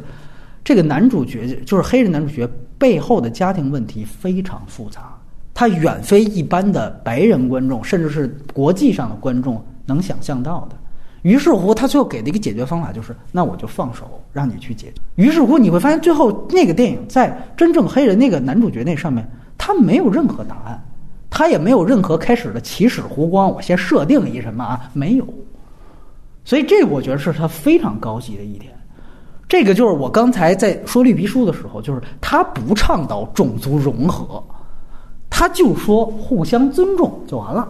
就是我的尊重，就是你这儿家里有事儿，已经超出你现在还能认应付我的范围，你去忙你的去吧。你看这个处理这个分寸，哎，所以虽虽然大家都说它是一好像类型片什么的，但是你别看它也是最大公约数，但是它在这一点上，它就可以做的比绿皮书要更克制或者高级。所以在这点上，我觉得这是它挺好的。另外一点呢，我觉得它如果也有表达的话，你不觉得如果我们都想成这个老老白男是一个阶级上层阶级，但我觉得从另外一点，由于他故意加了这个护工是一个就是塞内加尔来的殖民地。来到这儿的一个移民，二代移民，我觉得他更多的也是在讲法国，就是他讲法国其实现在的一个构成，就是核心是这些有钱的，是吧？天天谈艺术的，谈这种这个上上等人生活的这些人，但是他们其实已经就这个群体 已经瘫了。对，法国的核心就整个这群上层人已经就是一滩死水了，最激起整个社会活力的。其实是有这样一个互动过程，所以我觉得这个也是很有意思的一个整个社会的表达，对吧？所以你会发现最后它整个的这个结局落实在是黑人帮助了白人，但是白人其实并没有去怎么帮助这个黑人，因为他的事情我们不了解。这我觉得就是别假装。我这里也再说一句，就是《绿皮书》其实是一个白人拍的，他那个编剧也是白人司机的儿子，你的一切的角度是白人的，那你这个时候你最后佯装建立的角度是互相的双方的视角，那这里我觉得另外一层视角可能就有一点假。可是我觉得在《不可触碰》里边。人家就是哇，我就是一个法国白人拍的东西，那我就是以法国的白人的角度去出发，我觉得这个也是真诚的。即便你理解为说法国这上等人都已经贪了什么，这也是一种很高级的自嘲嘛，对吧？我这是做一个自我调侃，从自己角度出发去创作就好。这点我觉得不可触碰，挺厉害的。然后我觉得他剧作，你要说再看一遍，我现在能聊出的花来，应该比绿皮书要多。他那个剧作效率也可相当牛逼，有很多场精彩戏的。对，没错。从才华上，我觉得是要盖过这个绿皮书的。没错，而且我觉得他就有一点，你比如说，他一方面要塑造出，就是刚才已经提到最牛逼那场戏，就是对于这种附庸风雅是现代艺术的这样的一种讽刺啊，就大家都假装装逼嘛。然后另外一方面，他要体现出呢，其实就是真正他的那些亲戚，没有人真正关心他。但是呢，我们说叙事效率就体现在他用一场戏，就是他让他那个健全人的那个亲戚，应该是他弟弟吧，就说：“哎，我这儿有一幅新弄来的画儿，特牛逼，就把那个黑人瞎逼话那个拿出来了，说马上还要去柏林展出呢。”他说：“我操。”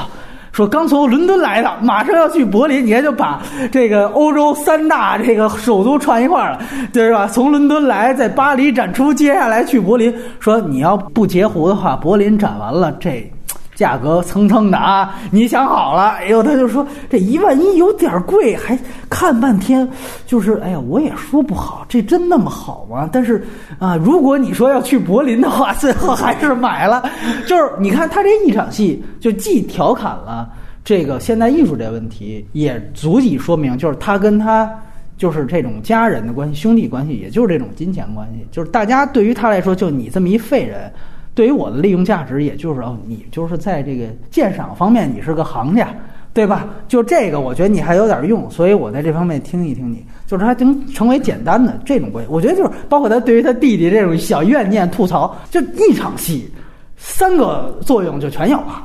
所以我觉得这个其实是那个片子挺好的地方。对，当然了，我觉得。从另外一方面讲，可能或多或少，它也是一个类型化的处理，就是它把很多更复杂的东西或者社会的东西就更抽空了。这可能也是，就是说它没办法说更好或者说更深刻的一个原因所在。包括它最后，我不得不说，就是说扣那个，它其实最后扣的是他一直我们说这也是属于资产阶级或者说知识分子吧。谈个恋爱都那么费劲，对吧？就跟人家那个写了六十封信，完了也不好意思给人寄照片。一来是对于自己这种说残障身份的不自信，另外一个也也更多是这种阶级的这种拿范儿。然后他一个底层人说：“操，我帮你来，最后给你约一个。”完了之后就是在敦刻尔克见面。所以你要是这个，这也是一个非常。非常有趣，所以我说它也是一个法国整个隐喻，它里边还吐槽了法国北方，它跟北方女子的结合，它有一个特别牛逼的梗，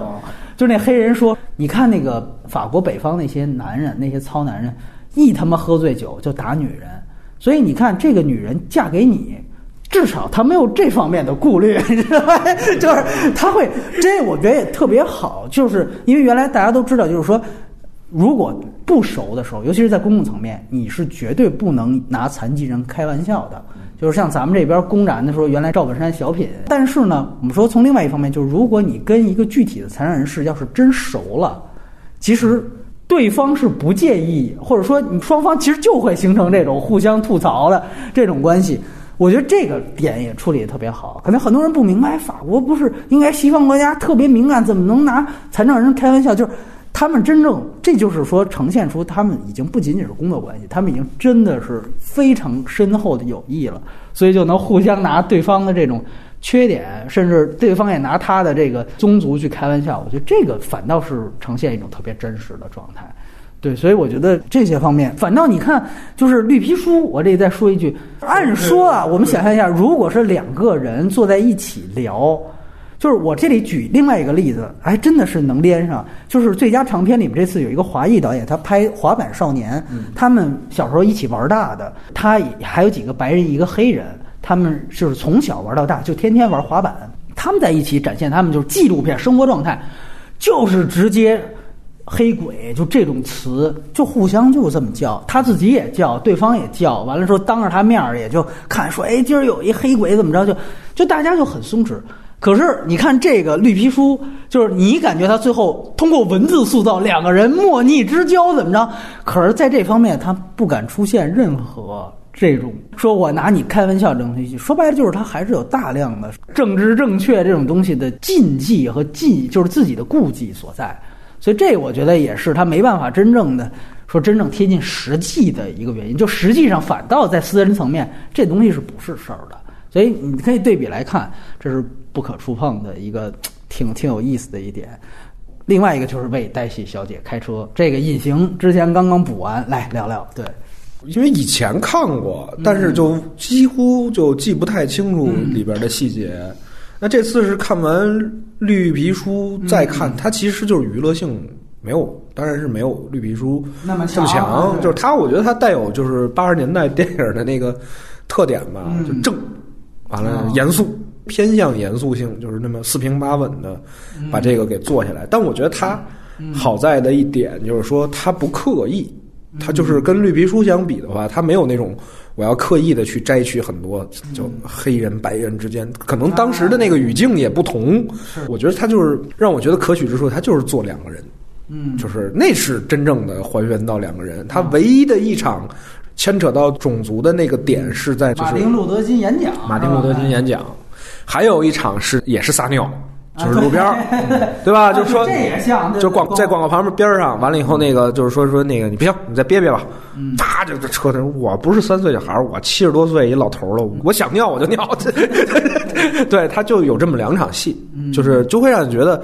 这个东西呢，如果你作为一个电影来评判的话，它就是比绿皮书的拿捏要好，嗯，整体的东西就拿捏要好，但是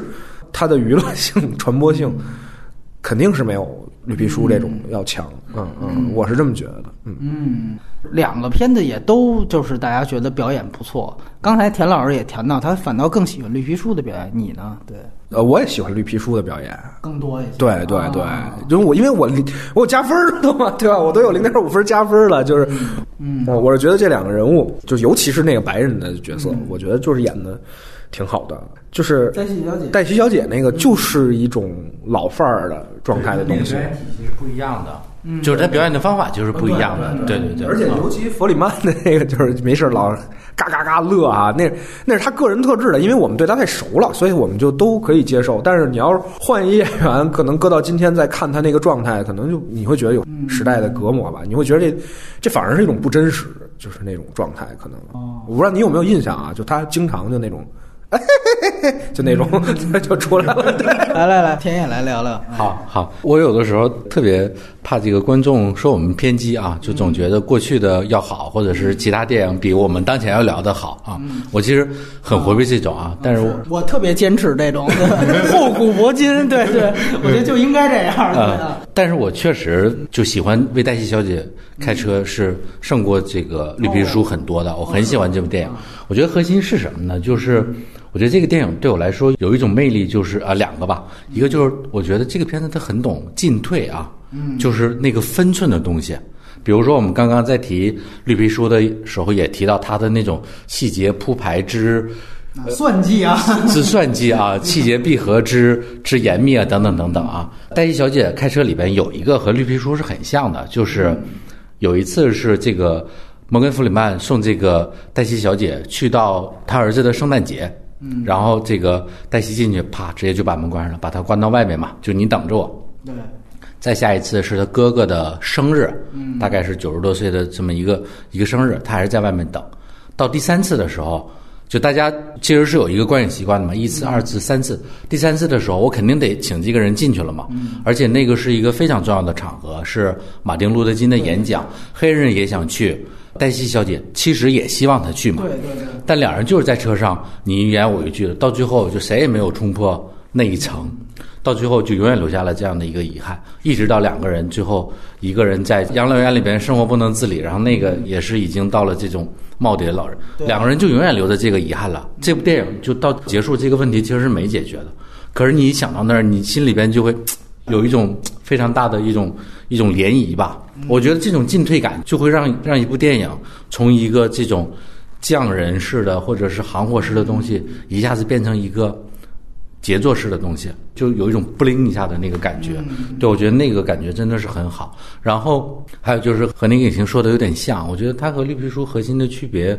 就是绿皮书，我觉得是一个价值观驱动或者是一个情节驱动的东西啊。黛西小姐开车，它真的是一个人物驱动的，或者更更严格的说，它其实是我先建立黛西这个人物，然后通过黛西这个人物赋予。摩根·弗里曼这样一个黑人，就通过这个人物再来建立这个人物的，他是通过一个这样的方式，就其实起点非常低，但是细节非常非常的扎实的，嗯，而且我觉得这个电影它其实，我觉得它可能也是那个时代比较好吧，就是可能那个时候黑人的情况还没有现在好呢，可是那个时候平权不是最最重要的事，或者对于一部电影来说，价值观正确不是最最重要的事。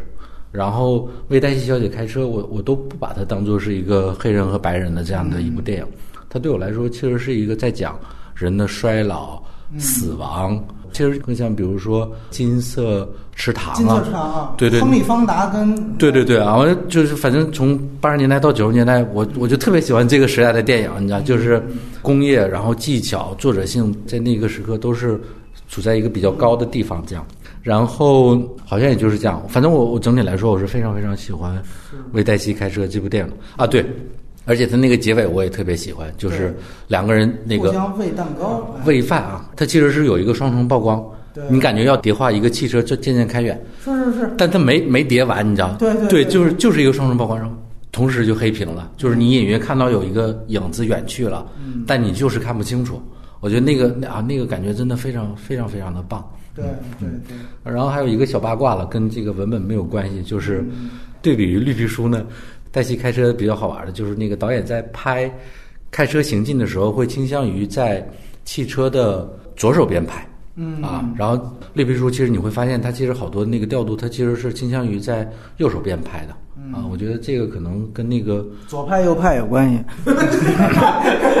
跟制片环境有关系啊啊，那个时代其实更多是在这个呃制片厂里边拍，或者是在棚里边拍，会用的更多啊。然后所以那个时候我在调度的时候，不会像今天那样，就你可以想象，如我如果在这边拍，其实是拍的时候更好拍的。对对对，那个司机就在这边，然后那个黛西坐在后面，他只要错一个位置两个人是同框的。是是是，啊。那现在我对角线嘛哎对对对，我们现在倾向于这边拍，是因为现在其实我们不那么依赖制片厂的制度了啊，我觉得这个也是一个好玩的小八卦吧。我觉得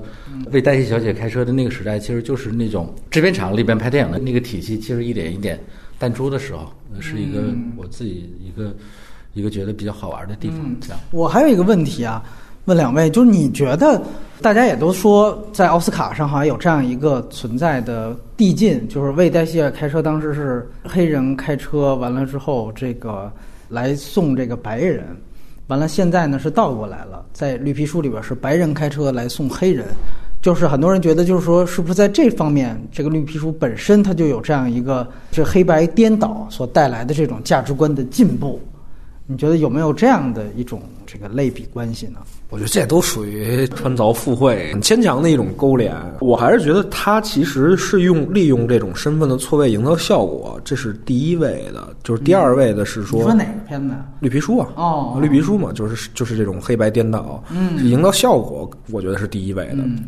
第二点就是在于我我我说他可能更想说的就是说白皮黑心的这个这种东西，就是或者说美国的现在的现状啊，或者一些的东西可能会有有这种，是不是说这是一标志性？我觉得这嗯，没没有什么太没有什么太多的可对比性。对对对对，啊我觉得这都媒体抓热点炒出来的概念词儿吧，就是这种啊。那个田老师这方面有什么见解？我没有什么想法，我觉得这个其实只是因为那个故事刚好那个故事本身的特殊性吧，或者原著本来就是一个黑人，所以他对对对啊，那归根结底其实就是一个社会资源的一个变迁嘛啊。那你放在啊哎不对，那个绿皮书它也是六二年，对啊，它也是在那个那个年代的啊。开车好像还早，还早，还早，还早一点啊，对对对，我我觉得这个就完全是一个策划层面的问题，好像不值得特别的特别的讨论。啊，明白明白。这个为黛西小姐开车，我第一次看的时候，我印象最深的也是最后一幕。我当时就觉得，哇，就是两个人以这样的一个非常温情脉脉的这样的一个，呃，就是互相喂蛋糕的方式，然后结束，是我那个时候看所有就影片单拿影片结局，你会感觉所有的主流电影当中，给你印象最深刻的结局之一。你甚至可以这样说，就是所有的主流电影当中，给我印象确实是觉得。他那个情绪点就到那儿了，所以我我现在我去回去去回想《为黛西小姐开车》是一个特别温情的电影，好像就在最后这一幕。而且我觉得呢，你从这个角度去讲，我也特别认同田老师刚才说的一点，就是说他其实是在说，就是真正这两个人到最后他能够好像跨越种族障碍，然后再坐在一起喂蛋糕，是因为两个人都老了。他们其实成为了一种，就都是上个时代的这样的一个一老一少的这样的一个感觉，所以坐在那儿。然后这里面他为了强化出时代感，所以他就故意强化了之前那个黛西小姐的儿子，其实有一点按照中国标准就是不孝子的这样的一个形象，实际起码是一个负面形象。就是天天就说，起码我最后一次来看你，都是因为是他另外一个这那女儿让他来看他，还是怎么着的，都是很有别的目的啊，或者怎么样。就是每一次说白，他最后呈现出来就是母子两个的关系，还没有这个看似是主仆的关系要更近。所以他其实最后呈现出来是这样的一个很反讽的一个状态，当然又牵扯出什么犹太合伙人这样的一个目的。所以我觉得那个儿子的形象是作为一个反面标杆处在那儿是特别重要的，它更多加深了最后说这两个人二老的惺惺相惜的那样一种感觉。然后刚才其实。田野提到的那个马丁·路德·金那段，我觉得也是挺关键的一件事。但是呢，就那次我们在黑子党徒的时候也说了一个事儿，就是那一年也是斯派克里挺倒霉的，他当时拍了《为所应为》，就这个后来被追认为是 黑人史上最伟大的电影之一。就是那个电影当时连这个最佳影片和导演提名都没有。最近斯派克里还是耿耿于怀，然后最这次他终于退场了，就他就说每一次我都输给这种。看似主流价值观里边黑白融合的这样的片子，其实他的潜台词就是明明我的东西更高级。你确实站在为所应为的维度上来说，确实你现在来看真是一个大冤案。当时我们那个嘉宾 K 先生他说了一句话特别好，那个片子告诉你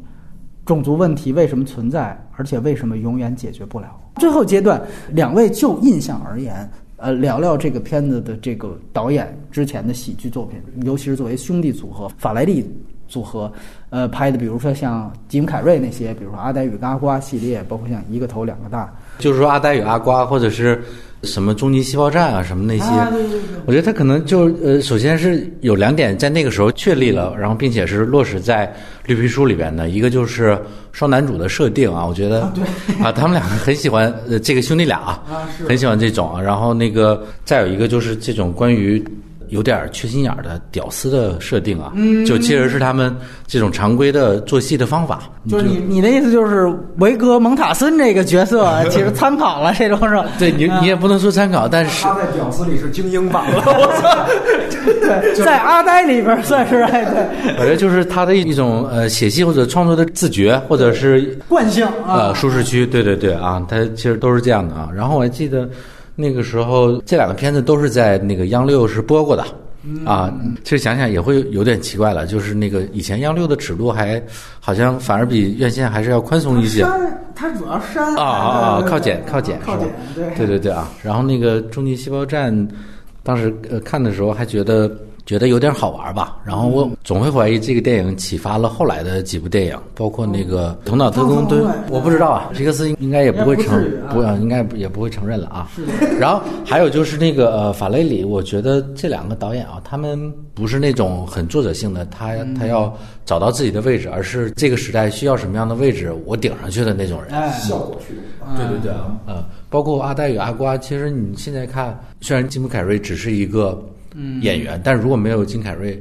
他的那几部喜喜剧成真的成立吗？我我不知道是。是对对对啊，就那也是演员为大的片子，起码那个金凯瑞在那个时候他占的权重还挺大的，而且金凯瑞就是演他的那个，啊火的，对，步入到那个一个很重要的一线的位置吧。还有神探飞机头。那我想问，就是说你能不能理解那个时候他跟金凯瑞创作这几个戏，他们的这个角色有点像，比如周星驰旁边的，也就是李立池啊那种水平的吗？